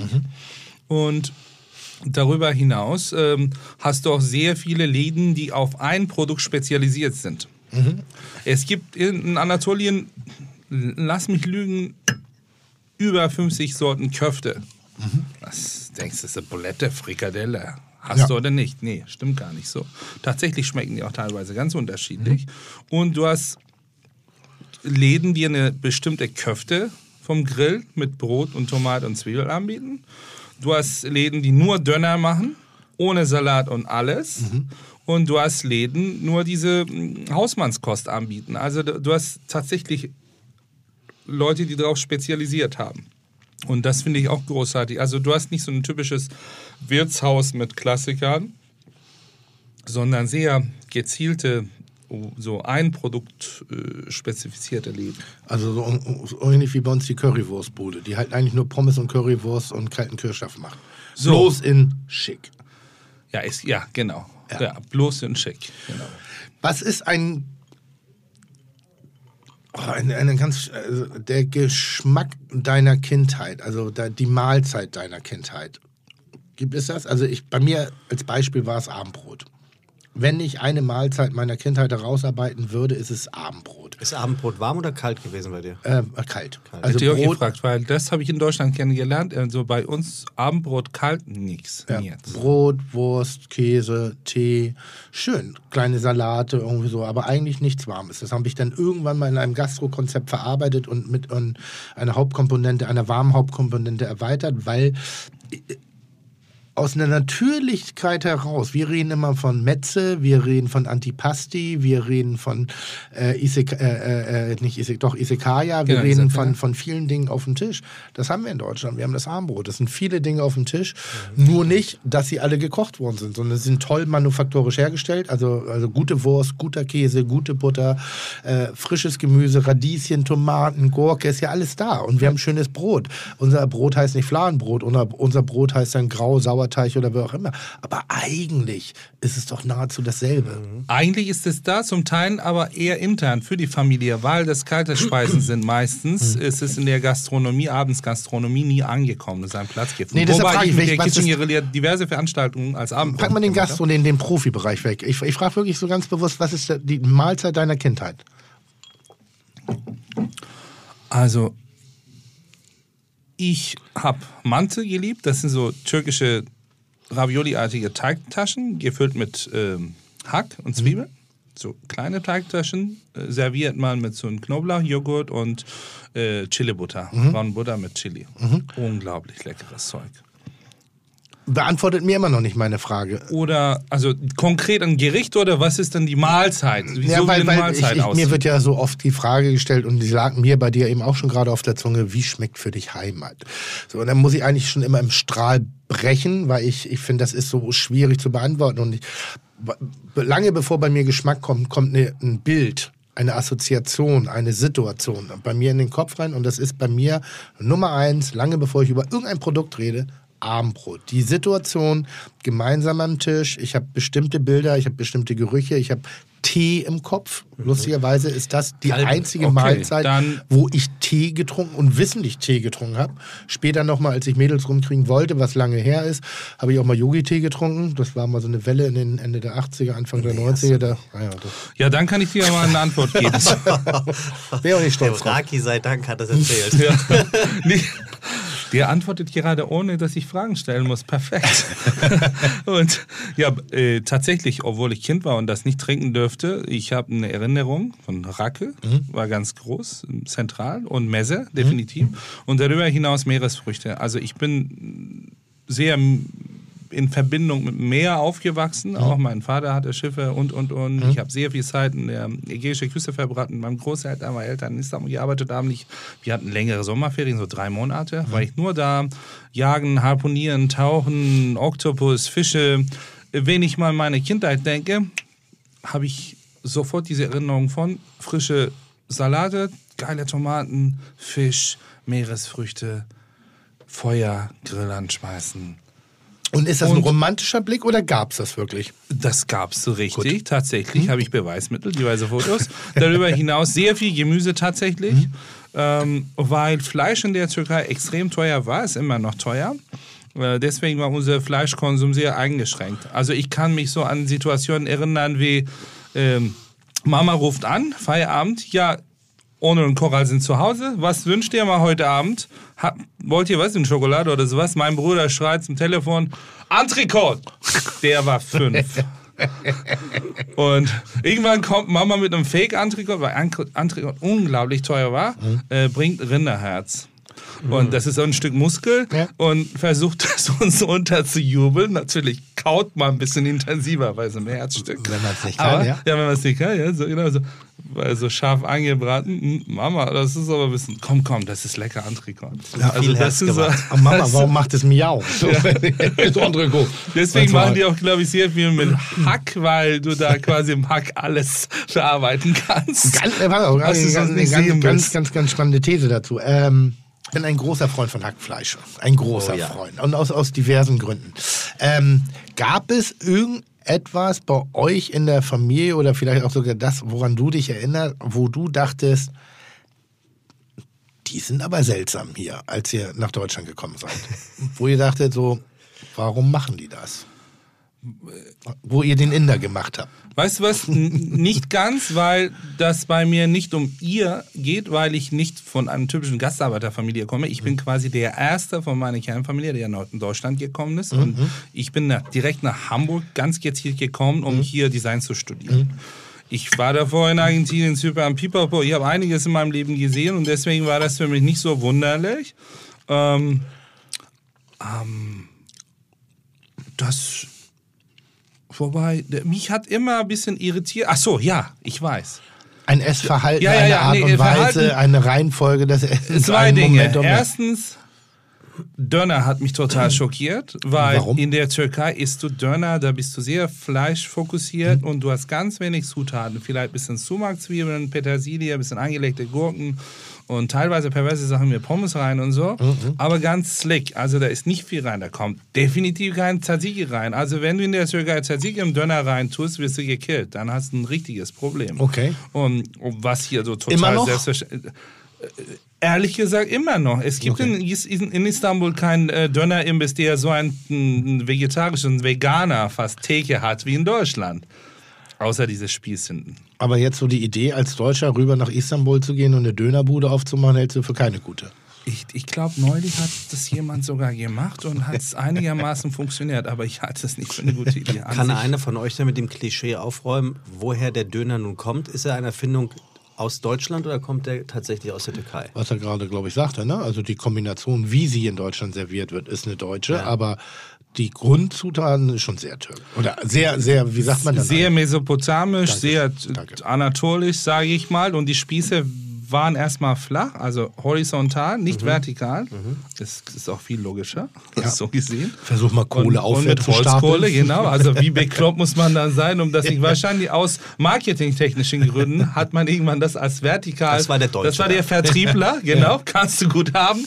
Oh, mach das, das sieht man gar nicht, was wir verkaufen. Mach das. Ach, scheiße, wie soll ich das mit der Kohle machen? Nimm doch mal Gas oder Strom. Damals war das schon so weit. Also, weißt du? Aber das ist, das ist wohl wahr. Aber diese Kombination, diese Döner mit alles, ist ein Made in Germany. Sache. Weil es gibt schon bei mir, auch wenn ich auf Reisen bin, Dinge, die ich nicht unbedingt nachvollziehe und die ich, wo ich auch nicht mich, ich sag mal, voller Vorfreude äh, reinstürze. Es gibt so Was zum äh, Beispiel? Kokoretzki. Guck, ah, das ist ein Unterschied. Du hattest, glaube ich, ein Kitchen Impossible. Das Ja, war eine Scheißsituation, kann Ja, ich mich ja, dran weiß erinnern. weiß weiß ich. Ähm, ach, wenn ich mal mit dir ein Kitchen Impossible Nee, gar weiß ich Fall. ganz genau, Ja. ganz Ja, genau. Türkei wahrscheinlich. nee, nee, mach dir keine Sorge, überhaupt nicht. Kokoretzi- Aber Kokoretti macht man in Griechenland mit, mit äh, Lunge, Leber, Nieren und so ein Zeug. Nur Ähm, Innereien? in der Türkei ist es viel milder und richtig geil, nämlich da kommt nur Bries rein, Lammdarm und Fett. Und das ist im Grunde deutlich schmackhaft. Das ist quasi wie so eine Bries-Wurst. Lammdarm. Also Merguez ist auch Lammdarm. Lammdarm. Also wem jetzt das Wasser nicht im Munde zusammenläuft, wenn. Cora Lammdarm sagt und viel Fett. Lammdarm und Lammdarm. Nein, ist im Endeffekt, also Innereien ist ja immer so ein Thema. Äh, Ich esse gerne In- Innereien, wenn sie sehr gut gekocht sind und wenn sie vor allen Dingen nicht totgeballert sind. Äh, Kogoretzki, Rezzi ist, glaube ich, genau das Gegenteil davon. Das sind Innereien auf Spieß. Gibt wahrscheinlich auch tausend unterschiedliche regionale Rezepturen. Ein Freund oder Ex-Freund von mir, Christian Lose, musste das mal nachkochen. Äh, Nicht meinetwegen Ex-Freund, sondern seinetwegen. äh, daraufhin die Freundschaft beendet. ähm, und das Ganze wird dann mit Lammdarm umwickelt und dann über offenem Feuer gegart, bis es dann wirklich eigentlich bis Unkenntlichkeit durchgeballert ist. Das ist, glaube ich, so ein bisschen, warum ich mich sehr schwer tue hin und wieder mit den original regionalen Küchen. Wir in Deutschland sind sehr verwöhnt, was Kühlketten angeht. Also das heißt, wir haben ein extrem ausgeprägtes Kontroll- oder kontrolliertes Wissen über die Lebensmittel, die wir dann auch verwenden. Da gibt es kaum eine Situation, wo es nicht einmal im Kühlschrank lag. Wenn du auf Reisen bist, also jetzt zum Wenn Beispiel gerade Ecuador oder Thailand, Thailand, Märkte dann du auf wo den- Schweinehälften da rumhängen. in Ägypten irgendwie so, wo wirklich da einfach eine frisch zersemmelte Kuh da irgendwie hängt und das liebt noch und du weißt nicht, ist das unten jetzt gerade, also das ist selten Tauwasser, in, in dem du darum wartest. Also das, das, das, das führt mich selber auch an meine Grenzen. Und jetzt kommt der Profikoch in mir durch. Jetzt weiß ich eben, dass sehr oft sehr frisches gar nicht so gut ist, sondern dass bestimmte Produkte auch eine gewisse Verweildauer brauchen, um eine perfekte Aromatik auszuarbeiten. Fleisch zum Beispiel. Fleisch frisch aus der Kuh, die gerade irgendwie macht wenig Sinn im Kurzgebraten. Das ist reine. Muskeltraining Training das, für das, Kiefer. Das, das ist wirklich einfach bockehart. Jetzt sind wir in Deutschland, haben wir das, oder nicht nur in Deutschland, aber generell in der Kulinarik, machen wir sowas wie Fleischreifung. Dadurch wird Fleisch zarter und genussfähiger. Das ist der Grund, warum halt sehr viele Gerichte direkt zu Hackfleisch verarbeitet werden, weil du es sowieso nicht zubereiten kannst, außer du bist bereit, äh, eben, eben wirklich den Kiefer stark einzusetzen. Also das ist so der Grund, warum eben Hackfleisch so viel in diesen anderen Nationen ebenfalls so beliebt ist, als auch bei uns historisch. Glaube ich. Ich habe es ja eingangs erwähnt, äh, so dass, heute. dass sich äh, ist so. Toleranz und Gerechtigkeit Ja, äh, auf, jetzt. seine, auf seine Fahne schreibt. Äh, Ja. Ich habe natürlich ein kleines Thema für euch beide vorbereitet, Danke. auch in Bezug auf Eiche Rustikal mit der Überschrift Die Metze ist noch nicht gelesen. Ist Essen Reden mit anderen Mitteln und somit Werkzeug für diverse Themen, die in unserer Gesellschaft zu echten Problemen geworden sind? Kannst du nochmal anfangen, weil ich bei die Metze es noch nicht gelesen bin. Ich habe ich schon, wollte ich schon Gut, wieder ne? Die Metze ist ja. noch nicht gelesen. Ja. Gut, ne? Das ist sehr gut. Verstehst du, ne? Ja, Wegen, natürlich, ne? natürlich, Ja, ja. natürlich, natürlich. Richtig Schönes geil. Wortspiel, sehr gut. Und danach kam Mach was? ich nur noch für dich. Äh, ist, Tim Essen, Messe. ist Essen Reden mit anderen Mitteln? Also ist es tatsächlich möglich, und das ist ja, glaube ich, auch so ein bisschen die Idee, die gesellschaftliche Idee bei Eiche Rustikal, bring, bringt ihr Menschen anders und neu zusammen oder kann man es im kulinarischen Bereich und sie im Endeffekt und im Idealfall vielleicht sogar ihr Mindset verändern? Ohne oder mit Alkohol? Und ohne den Inhalt der Antwort vorzugreifen, das ist der Grund, das ist der Grund, warum Coral und ich uns äh, beidermaßen sehr schätzen, sehr lieben und weil wir, dass wir wirklich unabhängig der unterschiedlichen Elternschaft irgendwie doch im Geiste Brüder sind. Und es gibt hier noch jemanden, der es ähnlich empfindet, Teduk aus Berlin, ähm, der auch sehr schön in diese Triangel gehört und natürlich viele, viele andere, aber der jetzt aus Vietnam kommt. Ähm, ähm, und es gibt bestimmt noch andere Leute oder, also, aber das, was du da gerade fragst, ist, glaube ich, das, was uns antreibt. Am, E- also uns, die nicht kochen, um die perfekte Mahlzeit herzustellen im Sinne einer Rezeptur, sondern diesen perfekten Moment zu kreieren. Du darfst antworten, du fängst an. Mese kann das. Tim, jetzt bist du dran.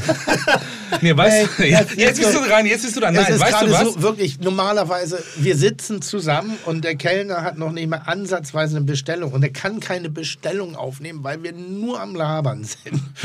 Und jetzt machst du hier so als so, ja, nee, das, ja. Dann nehmen wir mal Nee, nee, stimmt 72a so. einmal mit Ja, drin. der kommt Nein. jetzt auch mit. Nee, weißt du was? Nee, nee. Essen an sich alleine nicht, aber die Art und Weise, wie wir essen, kann das machen. Also wenn du tatsächlich den langen Tafel da hast, wo Leute quer durch zusammensetzen lässt und da mal die dazu bringst, die nicht klischeehaft Gänge hintereinander zu servieren, tatsächlich alles für die Mitte und dann teile es. Es geht um Thema Teilen. Und indem du Menschen, Kultur, Religion, Herkunft über- übergreifend dazu bringst, Dinge zu teilen, die fangen an, nicht nur Essen zu teilen, sondern Gespräche zu teilen. Wenn man Gespräche teilt, teilt man dann auch Meinungen, aber auch genau andersrum. Man hat auch Widersprüche. Da entstehen Diskussionen. Okay. Und das fordert auf jeden Fall. Verstehe ich, aber ich müsste da mal einen Schritt zurückgehen. Ich war neulich in einem Restaurant, die haben dort einen sogenannten Communication Table. Also Oh ganz viele normale Tische und einen langen Tisch. Das ist sogar die Haspa mittlerweile. Also. Der, der war leer. Dieser Tisch war leer. Und der Kellner sagte, er bietet den ganzen Abend diesen Tisch wie Sauerbrot an, aber keiner versteht ihn. Ich meine sogar, die Bullerei hatte auch mal so etwas vor Jahren, ne? Der Off-Club. Oder der Off-Club. Ähm, wie, Da schafft, es aber sehr gut funktioniert. wie, wie, schafft es, wie schafft man es denn überhaupt, hier in Deutschland Menschen an so einen Kommunikationstisch zu bekommen und den klarzumachen? Ist doch egal, dass ihr euch eigentlich gar nicht kennt. Ist doch egal, dass ihr alle in der Mitte was zusammennimmt. Versucht's doch einfach mal. Also, äh, wie ist denn das überhaupt erstmal glaube, das zu ganz groß, bewerkstelligen? ich glaube, das ganz große Thema an der Stelle ist Glaubwürdigkeit. Also, wenn ich mein 95 Prozent meines Einkommens damit verdiene oder meiner, meiner Wahrnehmung damit konstruiere, dass ich herausragend, einzigartig, gut und kathedral zu bewundern bin, dann darf ich mich nicht wirklich wundern, dass, wenn ich einen anderen Fokus setze, nämlich die Kommunikation am Tisch, dass das nicht unbedingt wahrgenommen wird. Das ist ähnlich wie bei mir in der Bullerei, wenn ich jetzt anfangen würde, wir hätten ein Fine Dining Table, dann wird mich da auch keiner ernst nehmen. Und ein Fine Dining, was auf einmal auf Kommunikation setzt, würde auch, wird auch nicht funktionieren. Selbst Kevin äh, mit seinem Table, ja, vereinzelt findet eine Interaktion am Tresen statt, aber grundsätzlich sitzen die Leute an einem langen Tisch nebeneinander sehr langgestreckt nebeneinander, nicht gegenüber, nicht vis-à-vis, nicht in einer Kommunikationsebene und genießen parallel das herausragende Essen von Kevin. Gegenbeispiel Oktoberfest. Ein Zelt mit Tausenden von Menschen, rotzevoll, eingeschränktes gastronomisches Angebot, Zeit miteinander. Das hat natürlich was mit dem Suff zu tun, aber es hat auch einfach was damit zu tun, dass die Leute wissen, sie werden dann nicht an Zweiertischen oder an Vierer, die wissen, worauf sie sich einlassen. Oder hat es was mit deutscher Tradition zu tun? Ja, die deutsche Tradition ist Wirtshaus. Also das ist, würde ich nicht sagen. Ich, ich denke, wir haben vom Prinzip her alle dieselbe Tradition. Äh, äh, wie, wie ist die Geschichte von Gastronomien im Allgemeinen? Man hat äh, äh, bestimmten Menschen äh, auf Reisen äh, äh, kulinarisches oder äh, eine Versorgungsstruktur angeboten. Dann wurde eben irgendwas irgendwann im Rahmen einer Kulinarik und speziell hier in Deutschland, darf, was heißt nicht speziell, ich kann nur von Deutschland reden, weil da habe ich die echte Erfahrung ähm, gab es dann ja irgendwann den Trend in den 80er, 90er, äh, diese Abgrenzung. Soll heißen, ein, ein, eine kulinarische Bildung, ein kulinarisches Erlebnis hatte ja eher was mit der Huldigung an den Koch zu tun, denn alles andere. Der Italiener isst immer noch mit derselben Leidenschaft die große Pasta, also die Nudel und diskutiert sie zu Ende aus. Der Deutsche hat irgendwann die Bratkartoffel vergessen und ist ein bisschen ins Filet hineingegangen. Ich hoffe, man kann mir noch folgen. Absolut. Definitiv. Und ich glaube, dass das im Essen auch eine Zeit lang war, einen gewissen Status darzustellen. In den 50ern war es natürlich Wirtschaftswunder, viel Überfluss, sonstige. Heutzutage definierst du dich ja über eine gewisse Exotik und eine Globalisierung in der Kulinarik. Soll heißen Isekaya, ein bisschen Peru, ein bisschen mexikanisch, ein bisschen italienisch, ein bisschen das, ein bisschen Markthalle 9 und dazu aber natürlich ein Mörderkörper und wenn es geht, äh, auch noch ein Designstudium. Entschuldigung, wenn ich da jetzt so ein bisschen im Klischee bin. Äh, aber eben, das ist schon so eine Art Rolex am Armband, bloß dass man sie eben halt verschluckt. Und deshalb da jetzt fremde Menschen, die demselben Weltbild entsprechen, in eine Kommunikation zu zwingen, das ist relativ schwierig. Das liegt aber auch daran, wenn ich jetzt zum Beispiel mit meiner Frau essen gehen möchte, will ich jetzt nicht vollgequatscht werden. Dann möchte ich vielleicht sowas wie Privatsphäre haben oder in dem Moment einfach mal diesen romantischen Moment. Sitze ich allerdings mit vier bis sechs Leuten, will ich kommunizieren, dann kannst du mich an jede Tafel dieser Welt setzen. Ja, das ist äh, deswegen, äh, wie Tim auch erzählt hat, wenn du zu einem Kitchen-Event kommst zum Beispiel, da lässt du dich drauf ein. Da weißt du ja, dass du eine lange Tafel hast und Leute begegnen wirst und, oder bei so einem Eiche Rustikalabend. Mhm.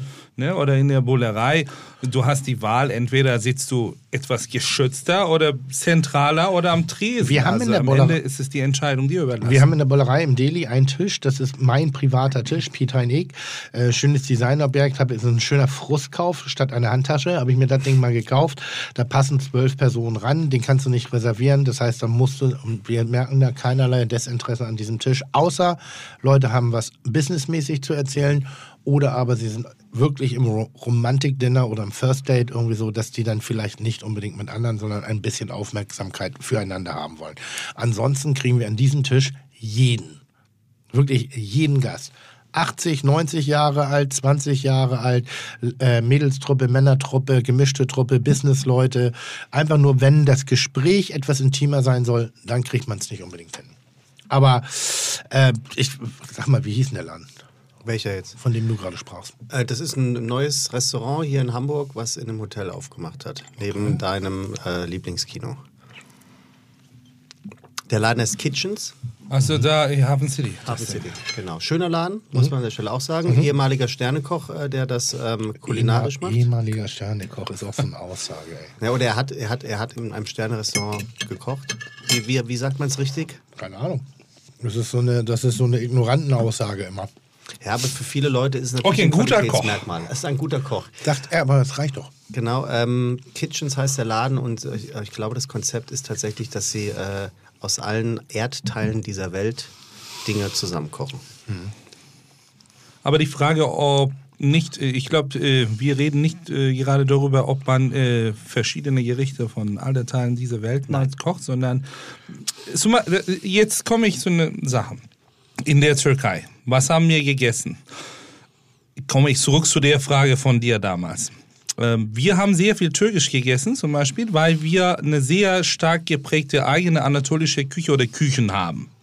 Äh, Bei uns gab es nicht Vietnamesisch, Chinesisch, Italienisch, auch in den 80ern, 90ern. Ging langsam los. Jetzt heutzutage hast du all die Küchen dieser Welt. Aber in Deutschland, was mich überrascht hat, war ganz am Anfang von 20 Jahren diese Diversität an, an Fremdküchen.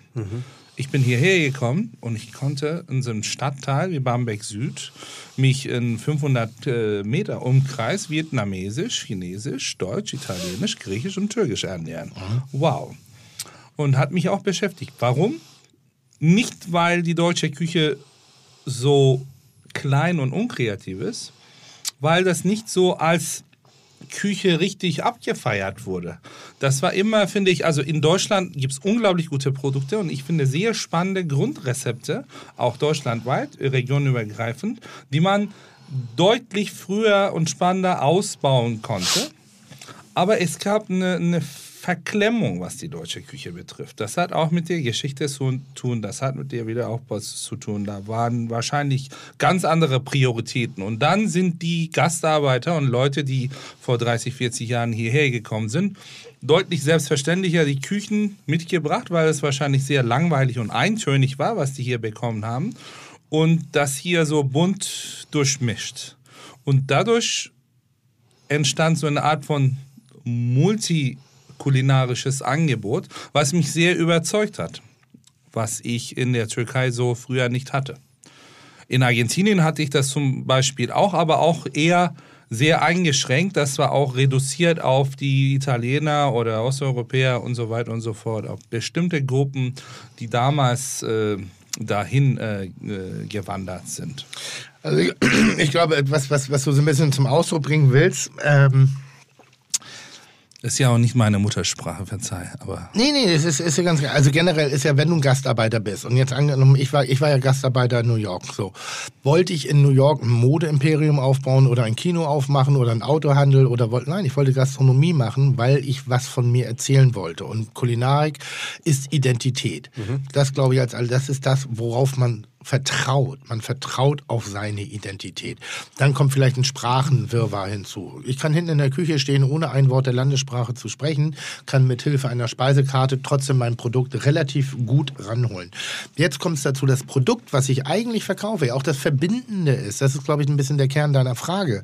Ähm, Essen hat eine, eine, eine, eine unfassbare Macht, dass Essen wirklich Menschen aus aller Herrenländer, Damenländer, Religion, politischem Interesse, sexueller Ausrichtung etc.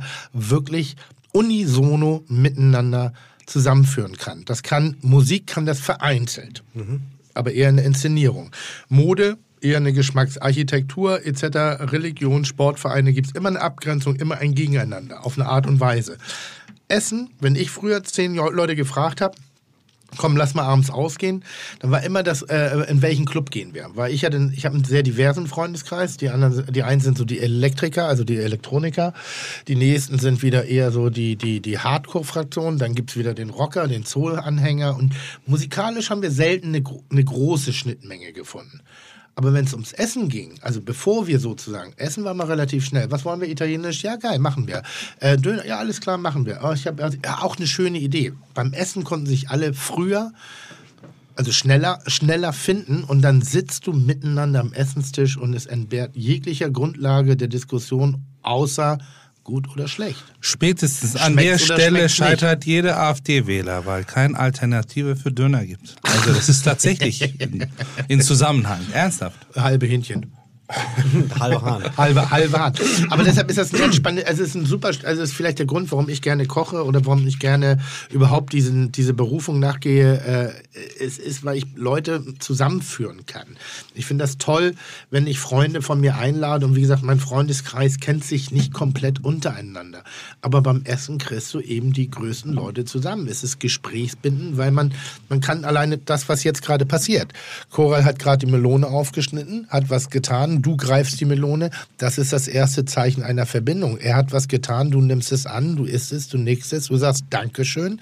Das, was machst du, wenn du über, wenn du einfach nur nebeneinander sitzt? Sport kann vielleicht das gleiche, aber nicht jeder ist sportlich. Aber Nicht für uns. jeder, aber jeder ist. Jeder ist und jeder versteht den Moment. Und jeder, wir sind auch sozial geprägt, die meisten zumindest von uns, die im Rahmen einer wie auch immer gearteten Familie groß geworden sind, dass man mit der Familie am Tisch saß. Und das ist vielleicht auch so ein Gefühl, mit Menschen am Tisch sitzen. Das ist, immer, das ist ähnlich wie hier beim Podcast.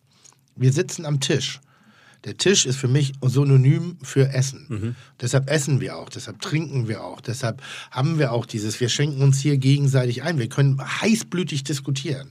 Wir können gegensätzlicher Meinung sein. Aber kannst du mir mal bitte die Pommes reichen, ist immer sofort wieder die Brücke, die gebaut Ja, man ist. sitzt immer noch gemeinsam am gleichen Tisch. Ja. Genau. So, und das hast du eben in anderen Situationen anders. Und deshalb Verbindung. ist das ein, ist das, äh, äh, ja, die Messe ist noch nicht zu Ende gelesen. Guck mal, das ist ja ein lustiges Wortspiel, Tim. Läuft. Läuft. Ach, das, das Schöne ist ja wirklich, ähm, wir haben gerade eine nicht angekündigte Pinkelpause gemacht, deshalb vielleicht auch eine etwas andere Tonalität. Ähm, ich, muss, ich muss aufhören, wieder das, äh, wie heißt das, Instagram zu lesen, weil ich merke, dass ich befangen bin in Formulierungen, in Art und? Weise. Ja, ein bisschen heute.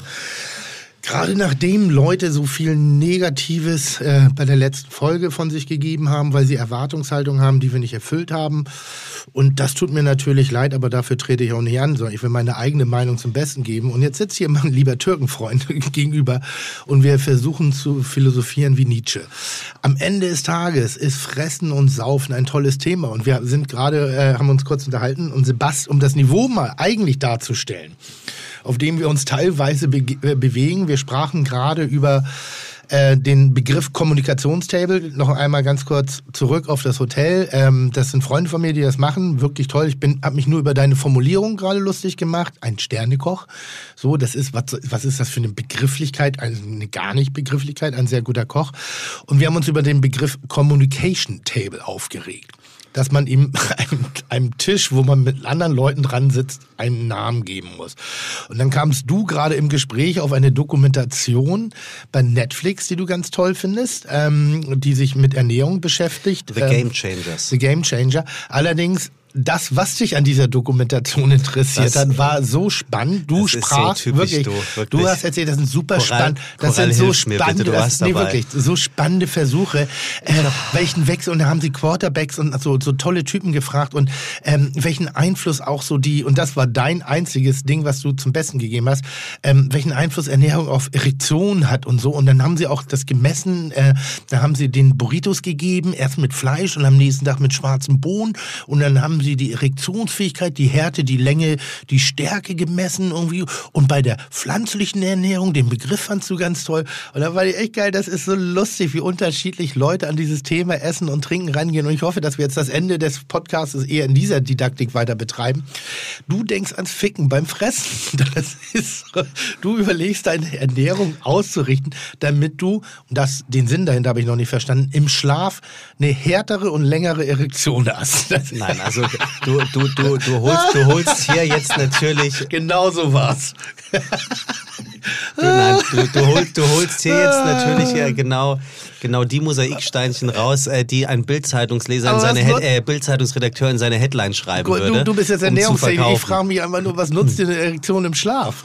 Okay, das ist doch kein Sex-Podcast, oder? Das ist eine Überraschung. Nein, aber das war, aber einfach um, um das mal darzustellen, wie viele, wie viele unterschiedliche Ebenen man wirklich bei Essen und Trinken erreichen kann. Und wenn du eigentlich mich und Coral anguckst, mit welcher Fröhlichkeit wir wirklich uns diesem Thema widmen, um Leute an den Tisch ranzuholen, um Kommunikation über diverse Themen ranzuholen, ohne großartig philosophischen, also ernsten philosophischen Ansatz, sondern wir, wir sind kreativ und wir wissen, dass Essen mehr kann, als nur satt zu machen. Und das ist unsere Leidenschaft. Das ist das, was Nichts uns anderes passiert hier ja im Prinzip gerade.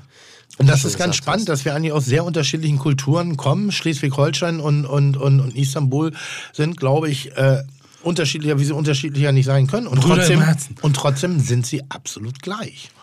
Trotzdem ist die Motivation die gleiche und trotzdem sind irgendwie auch die Erinnerungen und die Geschmäcker sind unterschiedlich aromatisch aufgebaut, aber vom Prinzip her sind sie die gleichen. Was ich, äh, ich will es nicht bei uns nennen, aber in Istanbul meine Erinnerung gut fand, war, dass wir zum Beispiel in Restaurants ähm, irgendwie zum Abendessen verabredet sind, hingehen, wird alles für die Mitte serviert und du bleibst in so einem Restaurant stundenlang. Trinkst du, isst du, das geht nicht nur um, ich habe mein Essen bestellt, wir essen, sind satt, dann kommt Nachtisch und dann ziehen wir weiter und dann landen wir in einer Kneipe und da wird nur noch gesoffen. Nämlich, das liebe ich, dass man eben in einem Restaurant fünf, sechs, sieben Stunden bleibt und dass eine Umwandlung stattfindet. Aus diesem Restaurant wird irgendwann eine Bar und irgendwann 1 Uhr morgens hat man wieder Hunger. Eigentlich die Küche ist zu, der Koch schimpft, der ist schon zu Hause. Wo ist das? In Istanbul zum Ist das Beispiel, da so? wo wir jetzt im Frühling mal zusammen Ja. hinfliegen. Ungewöhnliche Beobachtung, weil ich es genau andersrum wahrgenommen habe, dass in anderen Ländern sehr viel mehr im Restaurant gegessen wird. Dann findet das einen Abschluss. Den Absacker als solches gibt es kaum. Man geht dann in eine Bar oder man geht woanders hin. Und ich dachte, das ist so ein typisch deutsches Phänomen, dass, gedacht, ja. dass man eigentlich einen Restaurantbesuch allumschließend betrachtet. Also Aperitif, Essen, Trinken, Dessert, Absacker und man geht eigentlich kaum danach gängig jetzt, außer es ist jetzt ein Freitagabend, wo du nochmal in die Disco gehst zum Tanzen. Aber um jetzt nochmal einen Absacker zu nehmen oder irgendwo ein Getränk zu nehmen, das machst du eigentlich ganz wenig in Deutschland. Ich habe andere Erfahrungen, Okay. vielleicht weil ich eine Kneipe betrieben habe, als ich studiert habe, ich Ja. das Familieneck in Altona betrieben, Ach eine was. Szene-Kneipe, sieben Jahre lang tatsächlich mit DJ und drum und dran. Da hatte ich sehr viele Gäste, Auch die dann nach dem Essen... 1900, nee, 2001, 2002? Ja, ich glaube, da habe ich dich gesehen. Das war, Da hab das, ich dich gesehen. das war eine wilde Bude. Damals Die ist heute immer noch wild. Ist sie? Ja, Ja, wenn ich da morgens äh, lang jogge, äh, ich wohne direkt ums Eck, da fallen die letzten raus, beschimpfen Sau. und bepöbeln mich und äh, dann gehen sie heim. Ein guter ganz, Laden. Das ist ganz lustig, wo du überall längst joggst. Nee, Aber das ist ja, ich wohne ja direkt daneben. ja, aber du bist ja schon bis Harvestehude gejoggt. Nein. Du hast mir immer erzählt, dass du mal ein Haus gesehen also du hast das Haus von einem Freund, gemeinsamen Freund gesehen beim Joggen. Ja, da habe ich aber noch in der Weidenallee gewohnt. Ah, jetzt wird ein Schuh draus. Das beruhigt mich dann. So, Wir Stell doch mal eine Frage. Ja, wir wollten noch ein bisschen über Klischees reden. Ja, ne? ja, ja, also gerne, äh, gerne, Coral gerne. hat gesagt, äh, das Thema Klischees würde er ganz gerne aufmachen und behandeln. Was ist denn dein, dein Lieblingsklischee oder das Klischee, was du als Deutsch-Türke am häufigsten ins Gesicht gesagt bekommst? Sie sprechen aber gut Deutsch. Ah, unter anderem. ja. Ähm, du redest, ja, ähm, erste Frage, irgendwann, oder zweite oder dritte Frage, ja, wo kommst du denn her? Ja, aus Hamburg. Aus Hamburg? Ja, aber wo, kommst, wo kommen deine Eltern her? Ist das eine doofe Frage?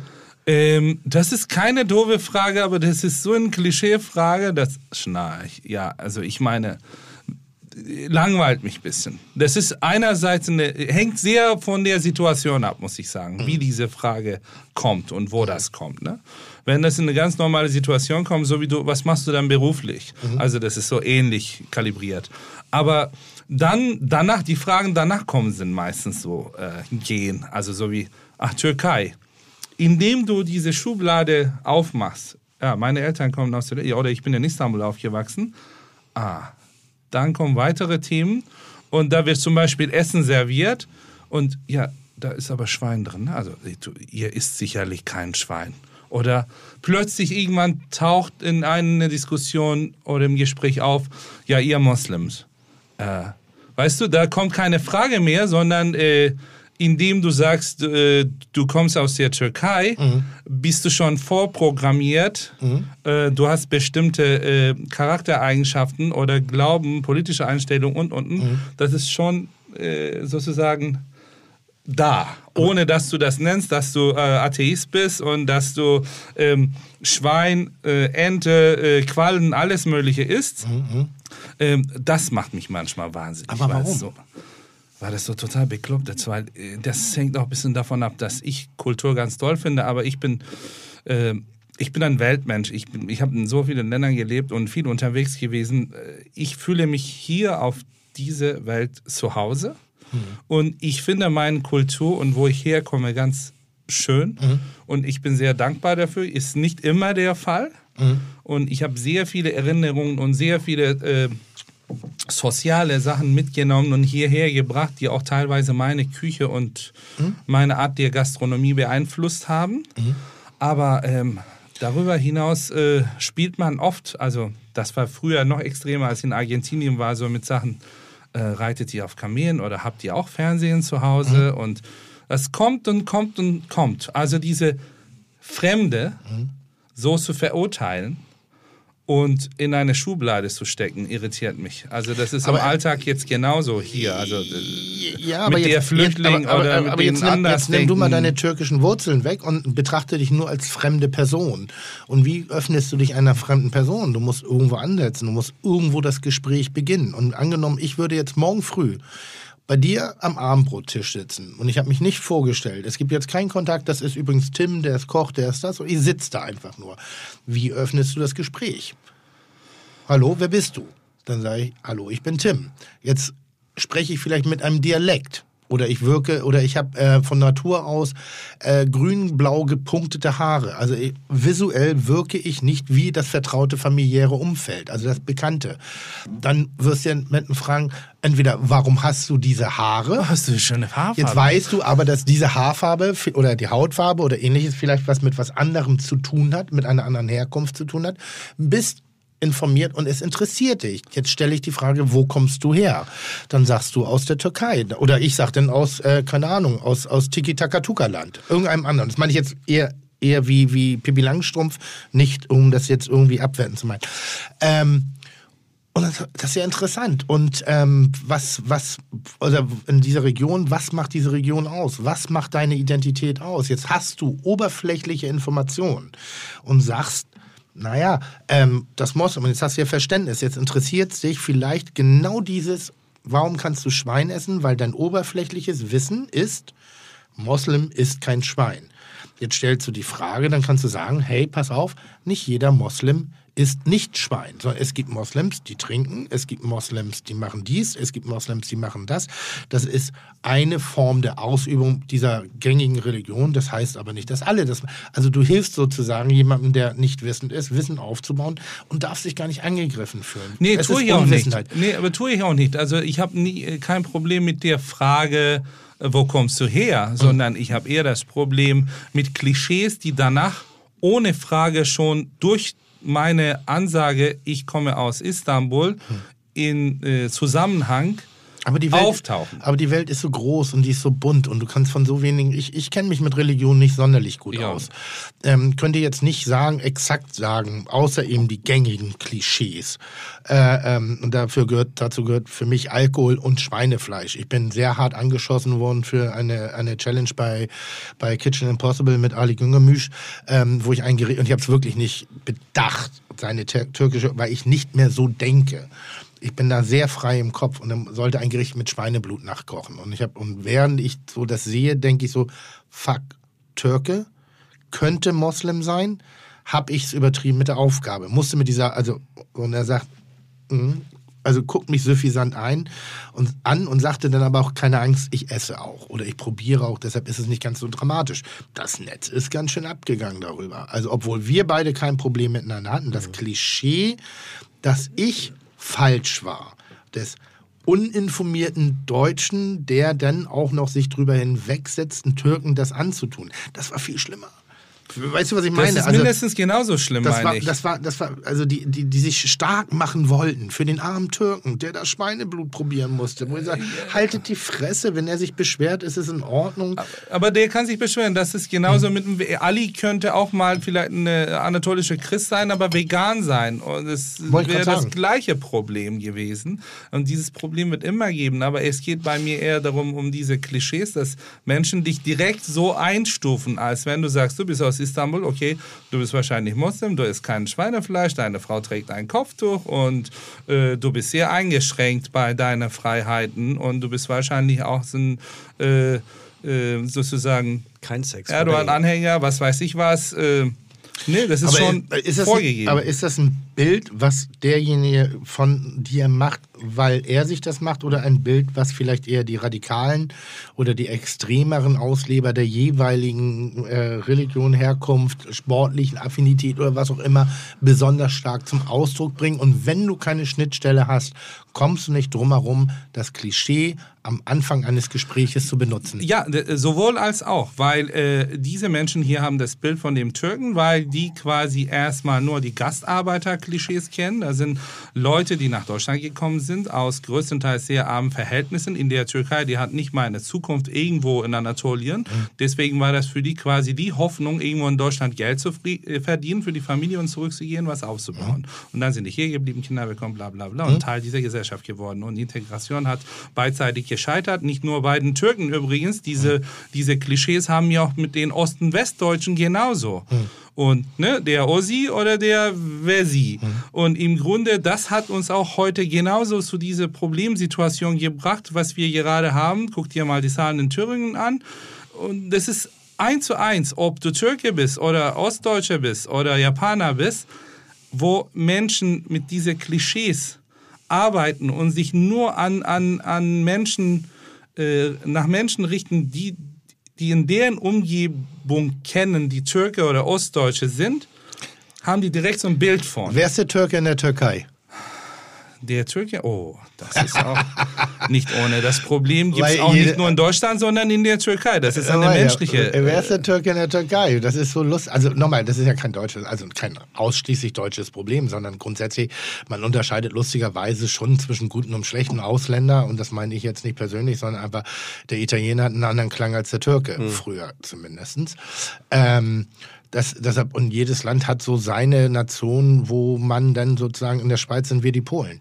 Äh, und ist auch nichts gegen die Polen, aber wir sind die Gastarbeiter in der Schweiz. Wir sind diejenigen, gegen die es galt, damals das Referendum da durchzusetzen. Also auch da, nur weil wir dieselbe Sprache gesprochen haben, heißt es nicht, dass wir da sozusagen eine Einheit sind und dass das alles so gern gesehen wird. Also auch in der Schweiz machen sich viele Leute Gedanken darum, ob der Deutschen die da sind. So. Und, und ich finde das halt ganz interessant. Ich finde es einfach ein ganz menschliches, naturell, wenn du aus einer Region kommst und die Region kann die Familie, der Verein, der Landstrich, aber eben auch das Land sein. Das ist erstmal die Identität, mit der man sozusagen geprägt wird.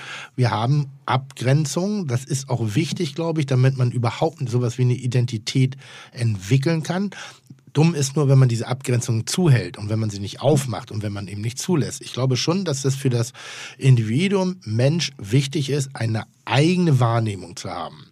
Das kann innerhalb der Familie sein, das kann aber auch eben was ganz Subjektives sein. Wir, wir tragen eine bestimmte Mode, einen bestimmten Haarschnitt. Wir, wir üben eine, eine, eine bestimmte Religion aus oder äh, äh, sind Fan von einem besonderen Sportverein. Jeder steht für irgendetwas in seinem Leben, an das er glaubt. Und wenn ich dann auf Menschen treffe, wo ich nicht weiß, ob sie diesem Glauben oder dieser Idee oder dem Ansatz, muss ich Fragen stellen. Und diese Fragen sind an eine Person gerichtet, die ich nicht kenne.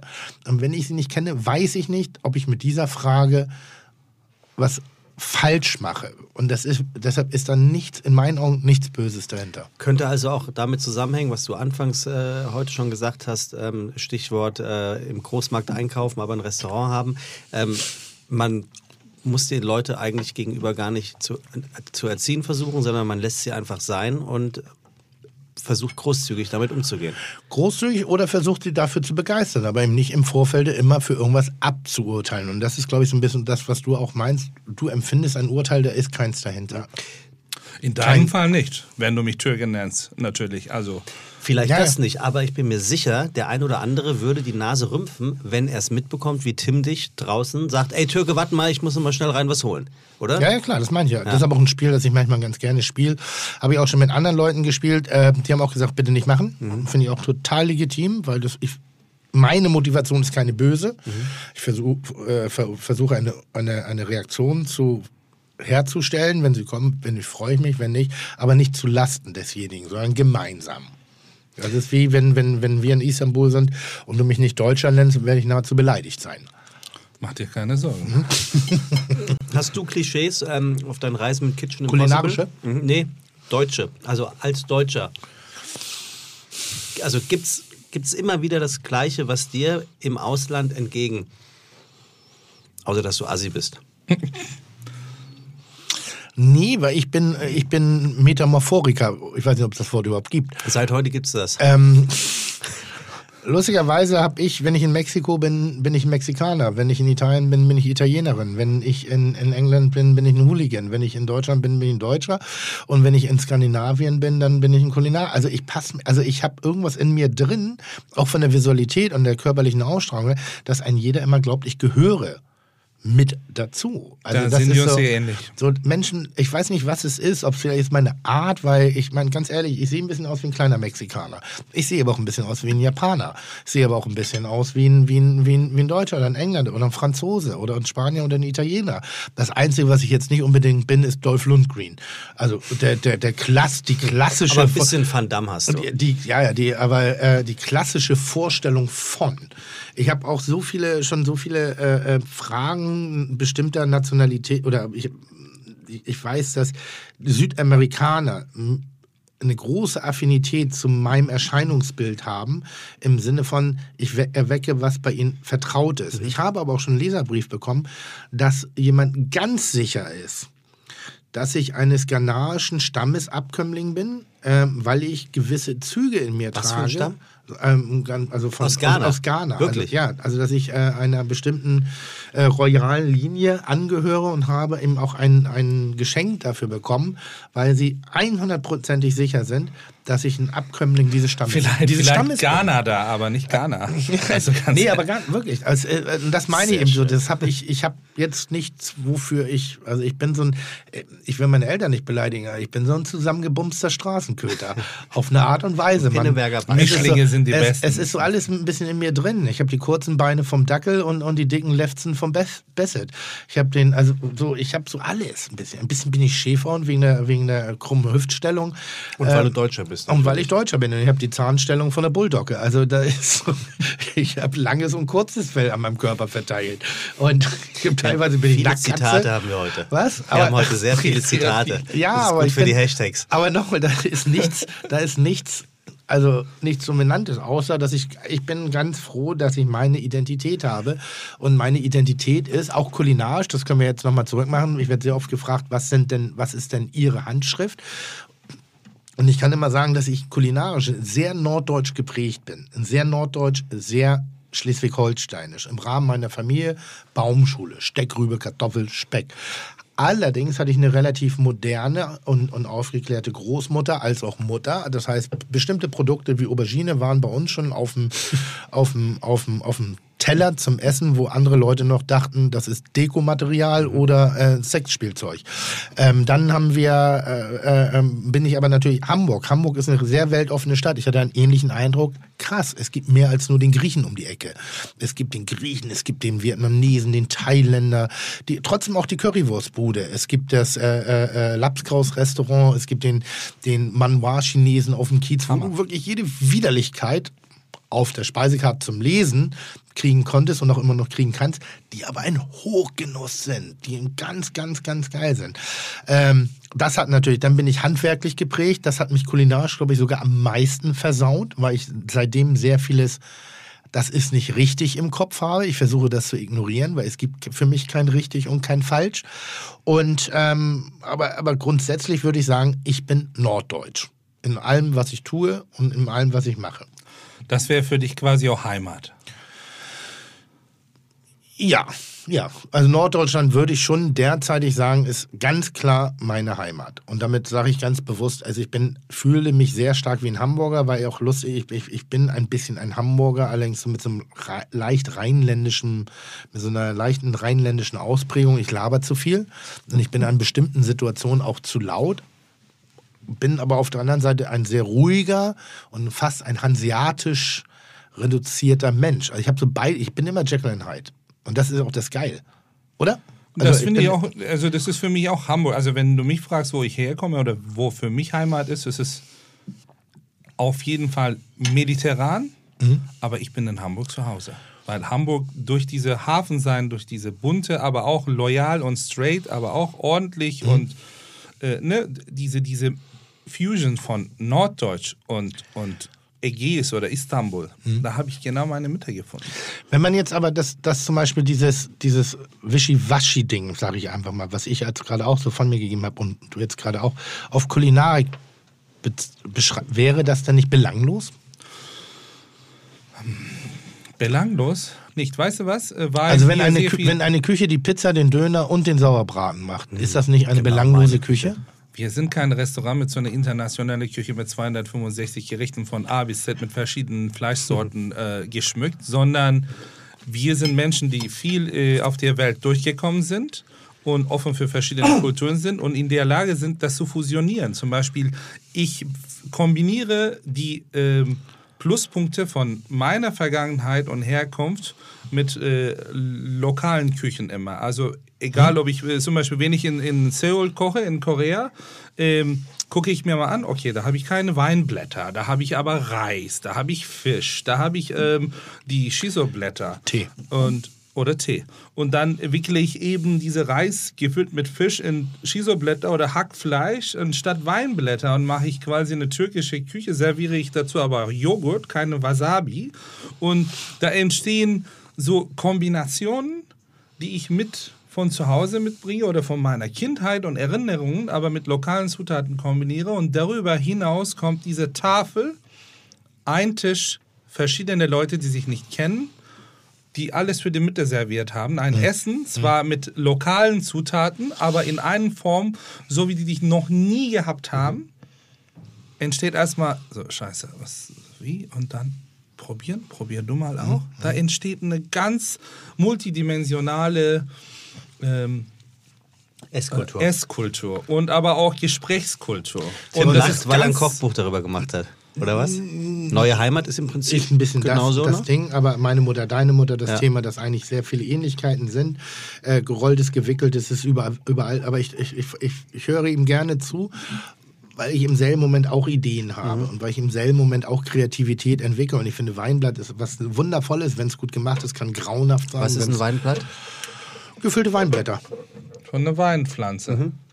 Ein Blatt. Die Blätter. Also Blatt muss ich nicht erklären, oder? Dolma. Ich frage nicht für mich, ich weiß das. Ich frage das für die Hörer, die gerade zu Hause Liebe sitzen Hörer, und sagen, was ist ein Weinblatt? Google Dass mal ich Dolma. weiß, was ein scheiß Weinblatt ist, ist ja Hallo, völlig hallo, klar. hallo. Warum kommt der Scheiß da jetzt? Also Ich was bin er Frankfurter. das kommt dann Ist ab und raus. Das finde ich dispe- Als Frankfurter solltest du wissen, was ein Weinblatt ist. Ich weiß, was ein Weinblatt Auf jeden Fall ist. passiert bei mir gerade Kreativität und ich denke gerade jetzt über dieselbe Situation von mir nach. Was würde ich denn machen? Und lustigerweise bringt es mich gerade auf eine andere auf ein anderes Gericht, was ich erst vor ein paar Tagen entwickelt habe. Das war die Kohlroulade von der Ente, ähm, die wir gemeinsam gemacht haben, wo ich ähnlich gedacht habe. Also eigentlich war es sowas wie ein Weinblatt, bloß was ist das für mich, das norddeutsche Weinblatt? Wir haben keinen Weinanbau. Kohlblatt, Kohlroulade.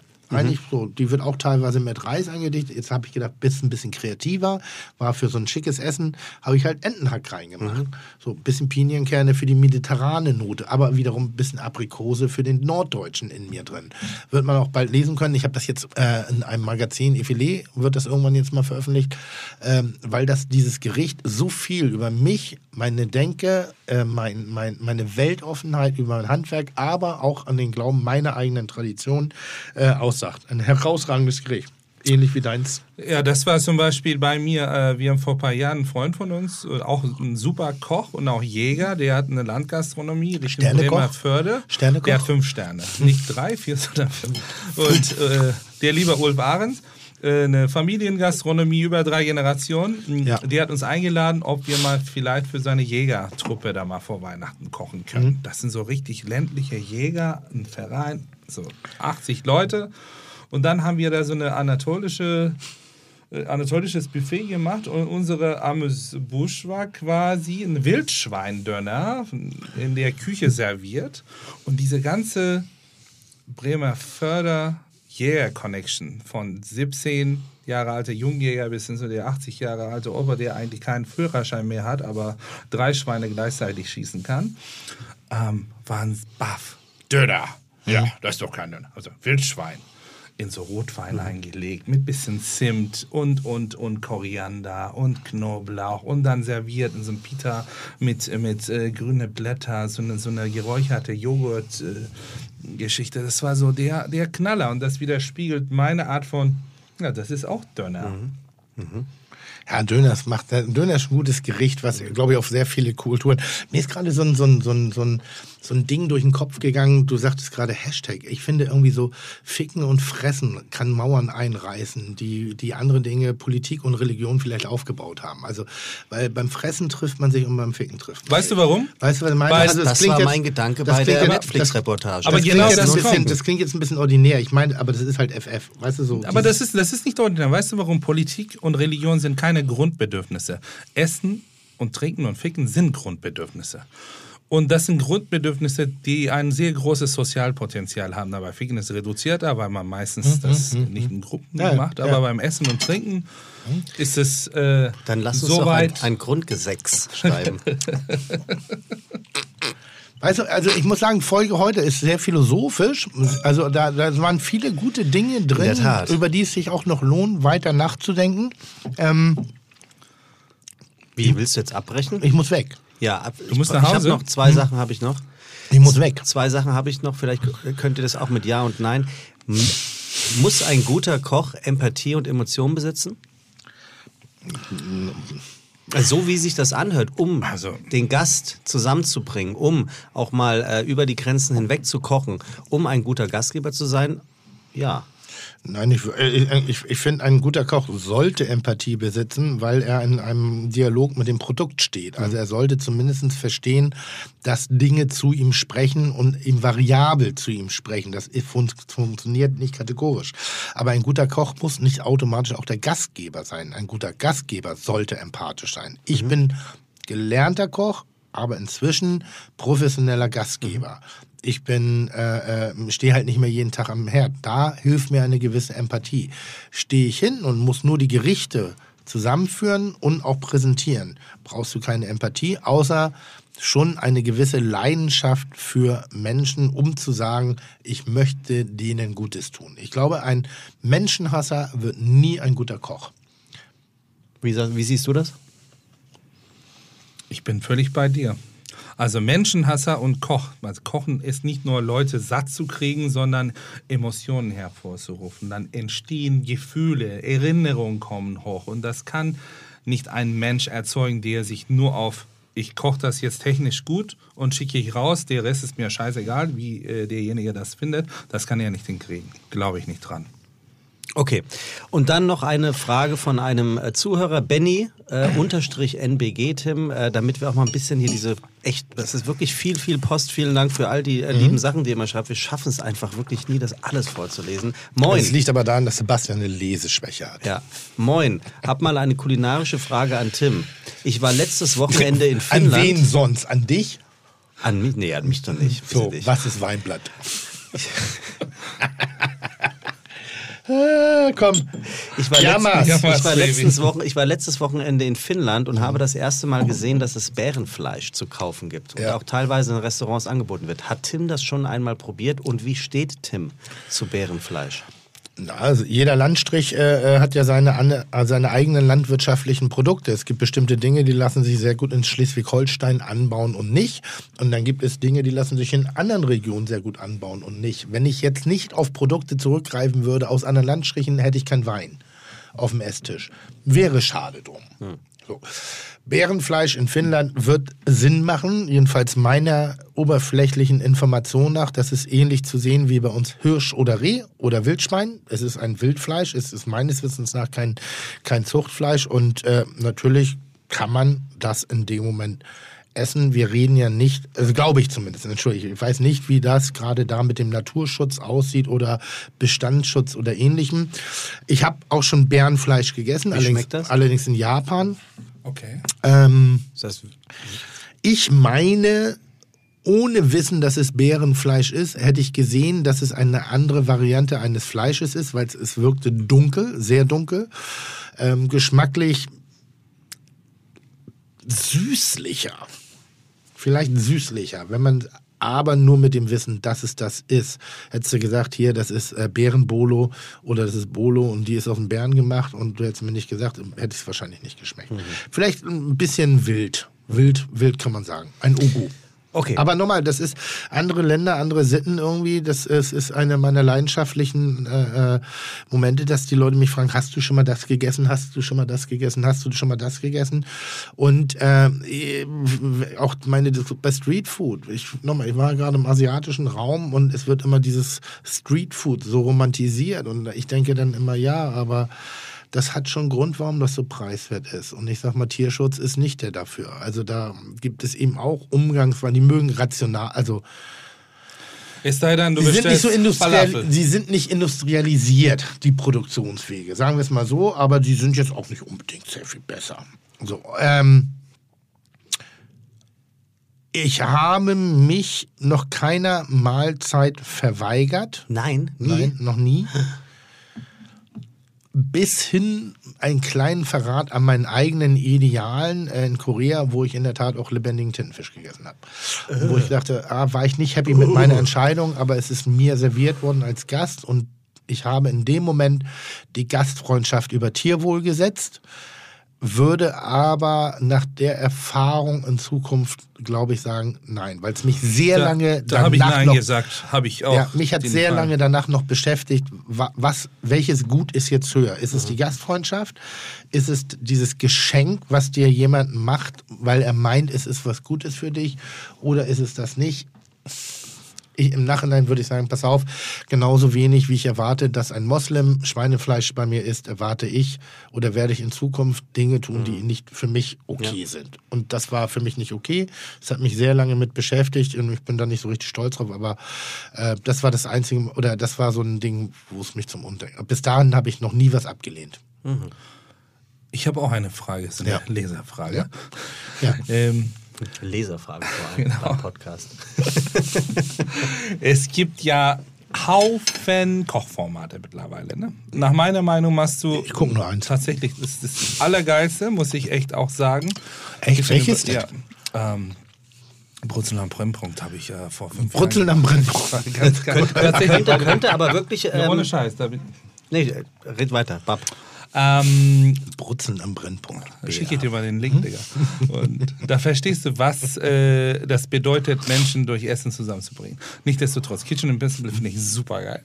Ähm, Was darüber hinaus ist supergeil? es, ähm, akustisch habe ich nicht Ich habe es verstanden. nicht verstanden, akustisch. Was genau? Auf Türkisch sage ich dir mal, Ja? das ist Kitchen Impossible. Küchen Impossible. Klingt so gut. Äh, und zwar, das Bist ist, du Türke? Was willst du damit sagen, dass Isst ich kein Schweinefleisch? Schweinefleisch esse? das wird jetzt langsam. Du musst jetzt- nach Hause, ich weiß. Ja, ich nee, weiß. die Frage ist äh, fo- folgendes. Es ist volle generische Kochformate. Hier Kochformat, da Kochformat, da Kochformat, Kochformat, Köche, Köche, Köche.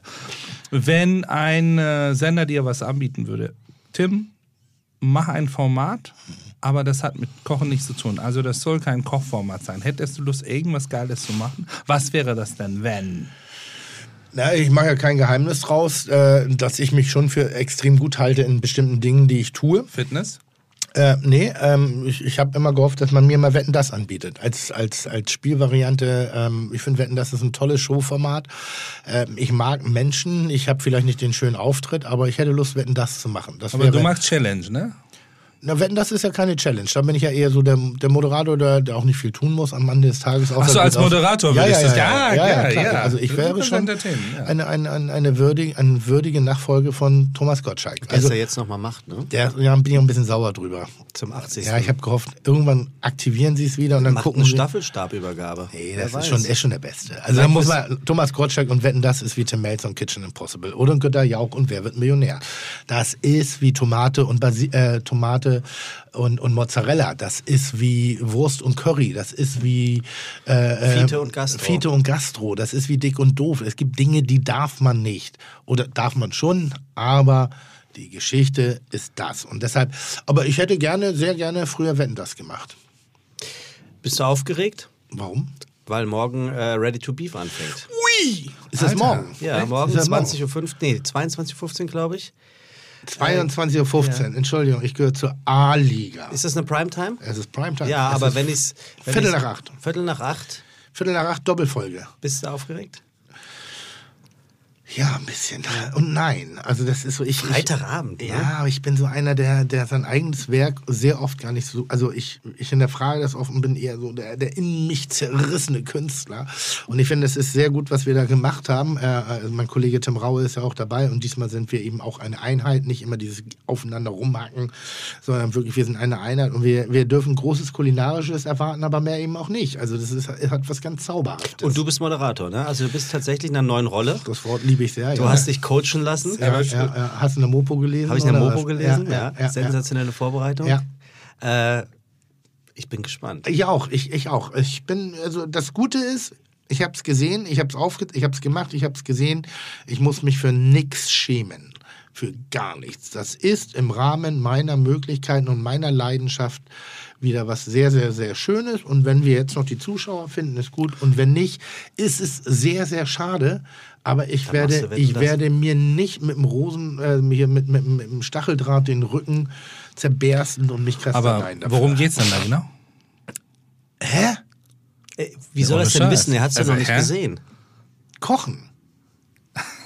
Ja, aber du kochst dich, du moderierst und Ich, laberst. ich, ja, es gibt, also wir, wir, wir, ich glaube, das haben wir auch schon gemacht, wir, dieser, dieser liebevolle Kochwettbewerb, dieses liebevolle Beefen untereinander, wenn man, wer ist der geilere Koch, wer ist kreativer, dieser Prozess, den schaffen wir es da gerade in einem liebevollen Wettbewerb äh, in, ins Fernsehen zu bringen, wo sich eben zwei Köche mit ihren jeweiligen Teams gegeneinander äh, einer kulinarischen Herausforderung stellen, wo sie in kürzester Zeit mit geheimen Zutaten ein Gericht zubereiten müssen. Das Ganze findet mal drei statt und hinten raus gibt es einen Gewinner, der um die Ehre gespielt hat, mehr oder minder. Eigentlich sieht man den Prozess der Kreativität, des Teamworkes, des Mannschaftsgedanken, der, der, der Kommunikation, Co Communication Table. Communication Table, ne? so, eigentlich das, was eine gute Küchenparty ausmacht. Und das haben wir einigermaßen schön, äh, nicht einig, das haben wir wirklich schön äh, äh, auf Celluloid gebannt, um, da, um, um Leute daran teilhaben zu lassen. es ist sehr fein. Es ist, die, es, ist eine, es ist ein kleiner Kitchen Battle, aber liebevoll. Tim, Choral, Ja, ja. ich danke euch ganz herzlich. Äh, dass, ich finde, das war eine sehr emotionale und eine sehr. Zusammengehörigkeitsgefühl, duselige im besten Sinne Serie, Folge, Hm? Episode. Ich fand das ganz toll. Ich habe heute Tide, äh, Ti- Tide Radio gehört auf dem Weg her. Tittenradio. Nee, Tide. Tide, Tide. Ähm, und das war eine, eine, eine türkische Sendung. Oder sie wurde von einem, ich, ich habe den Namen nicht mitgekriegt, aber wurde von einem Türken moderiert. Und irgendwann gab es eine... Ha? Mit Ob er wohl Untertitel. Schweine. Ja, und dann habe ich das also angehört und fand das ganz toll und war so, Mensch, wirklich interessant. Und dann gab es eine, eine Leserfrage auf Türkisch und die Antwort wurde auch auf Türkisch gegeben, ohne sie für den Deutschen zu übersetzen. Habe ich gedacht, absolut korrekt. Absolut korrekt, weil wenn jemand auf Türkisch eine Frage stellt, kann es zur Folge haben, dass er vielleicht kein Deutsch kann. Und in dem Moment war die Antwort für, diesen, für diese Person genau richtig und ich fand das sogar einfach nur spannend dabei zu sein, zuzuhören und mir zu denken, wie die Antwort hätte aussehen können. Schön gesungen. Oder? Definitiv. Und deswegen habe ich auch was vorbereitet. Ja? Orada olmana sevindim. Burada. aber Google gibt sich Mühe. Das war doch das? nicht Google. Äh, Das war schön, dass du da warst auf Türkisch. Wie heißt das? Ja, wie heißt das? Orada olmana sividim. Beziehungsweise e, buraya geldiğine memnun oldum. Also aramıza katıldığın için çok teşekkürler. Bla bla bla. Warum klingt, klingt Türkisch manchmal so aggressiv? Das, ben seninle Türkçe konuşunca o kadar Nee, eben nicht. saldırgan Wenn du jetzt gerade so- aggressiv äh, Räum sofort dein. Zimmer auf oder es gibt nichts zum Nee, aber Essen. das war jetzt ganz fein. Aber manchmal denkst du so, oh, die töten, also die, die, die Ja, aber das und, ist und auch ein dabei, Unterschied. Und dabei Also wenn- verhandeln die nur über den Auberginenpreis. Ob ein Norddeutscher oder Bayer Deutsch spricht, ist nur ein Unterschied. Totaler, Ob Bayer ist ein in gutes Beispiel Istanbul an der geborene. Deutsche do, äh, Türkisch spricht oder andersrum. Ne? Das ist Hochtürkisch. Ich sag mal Obrigado. Gute. Encantado. In diesem Sinne. Jammers, vielen Dank für den guten Uso. Super geil. Chuck, Digga, Props, Digga, ihr habt meinen Respekt. Ihr macht Digga, Mucke, Schicke, Mucke, oh, wie gut das schmeckt.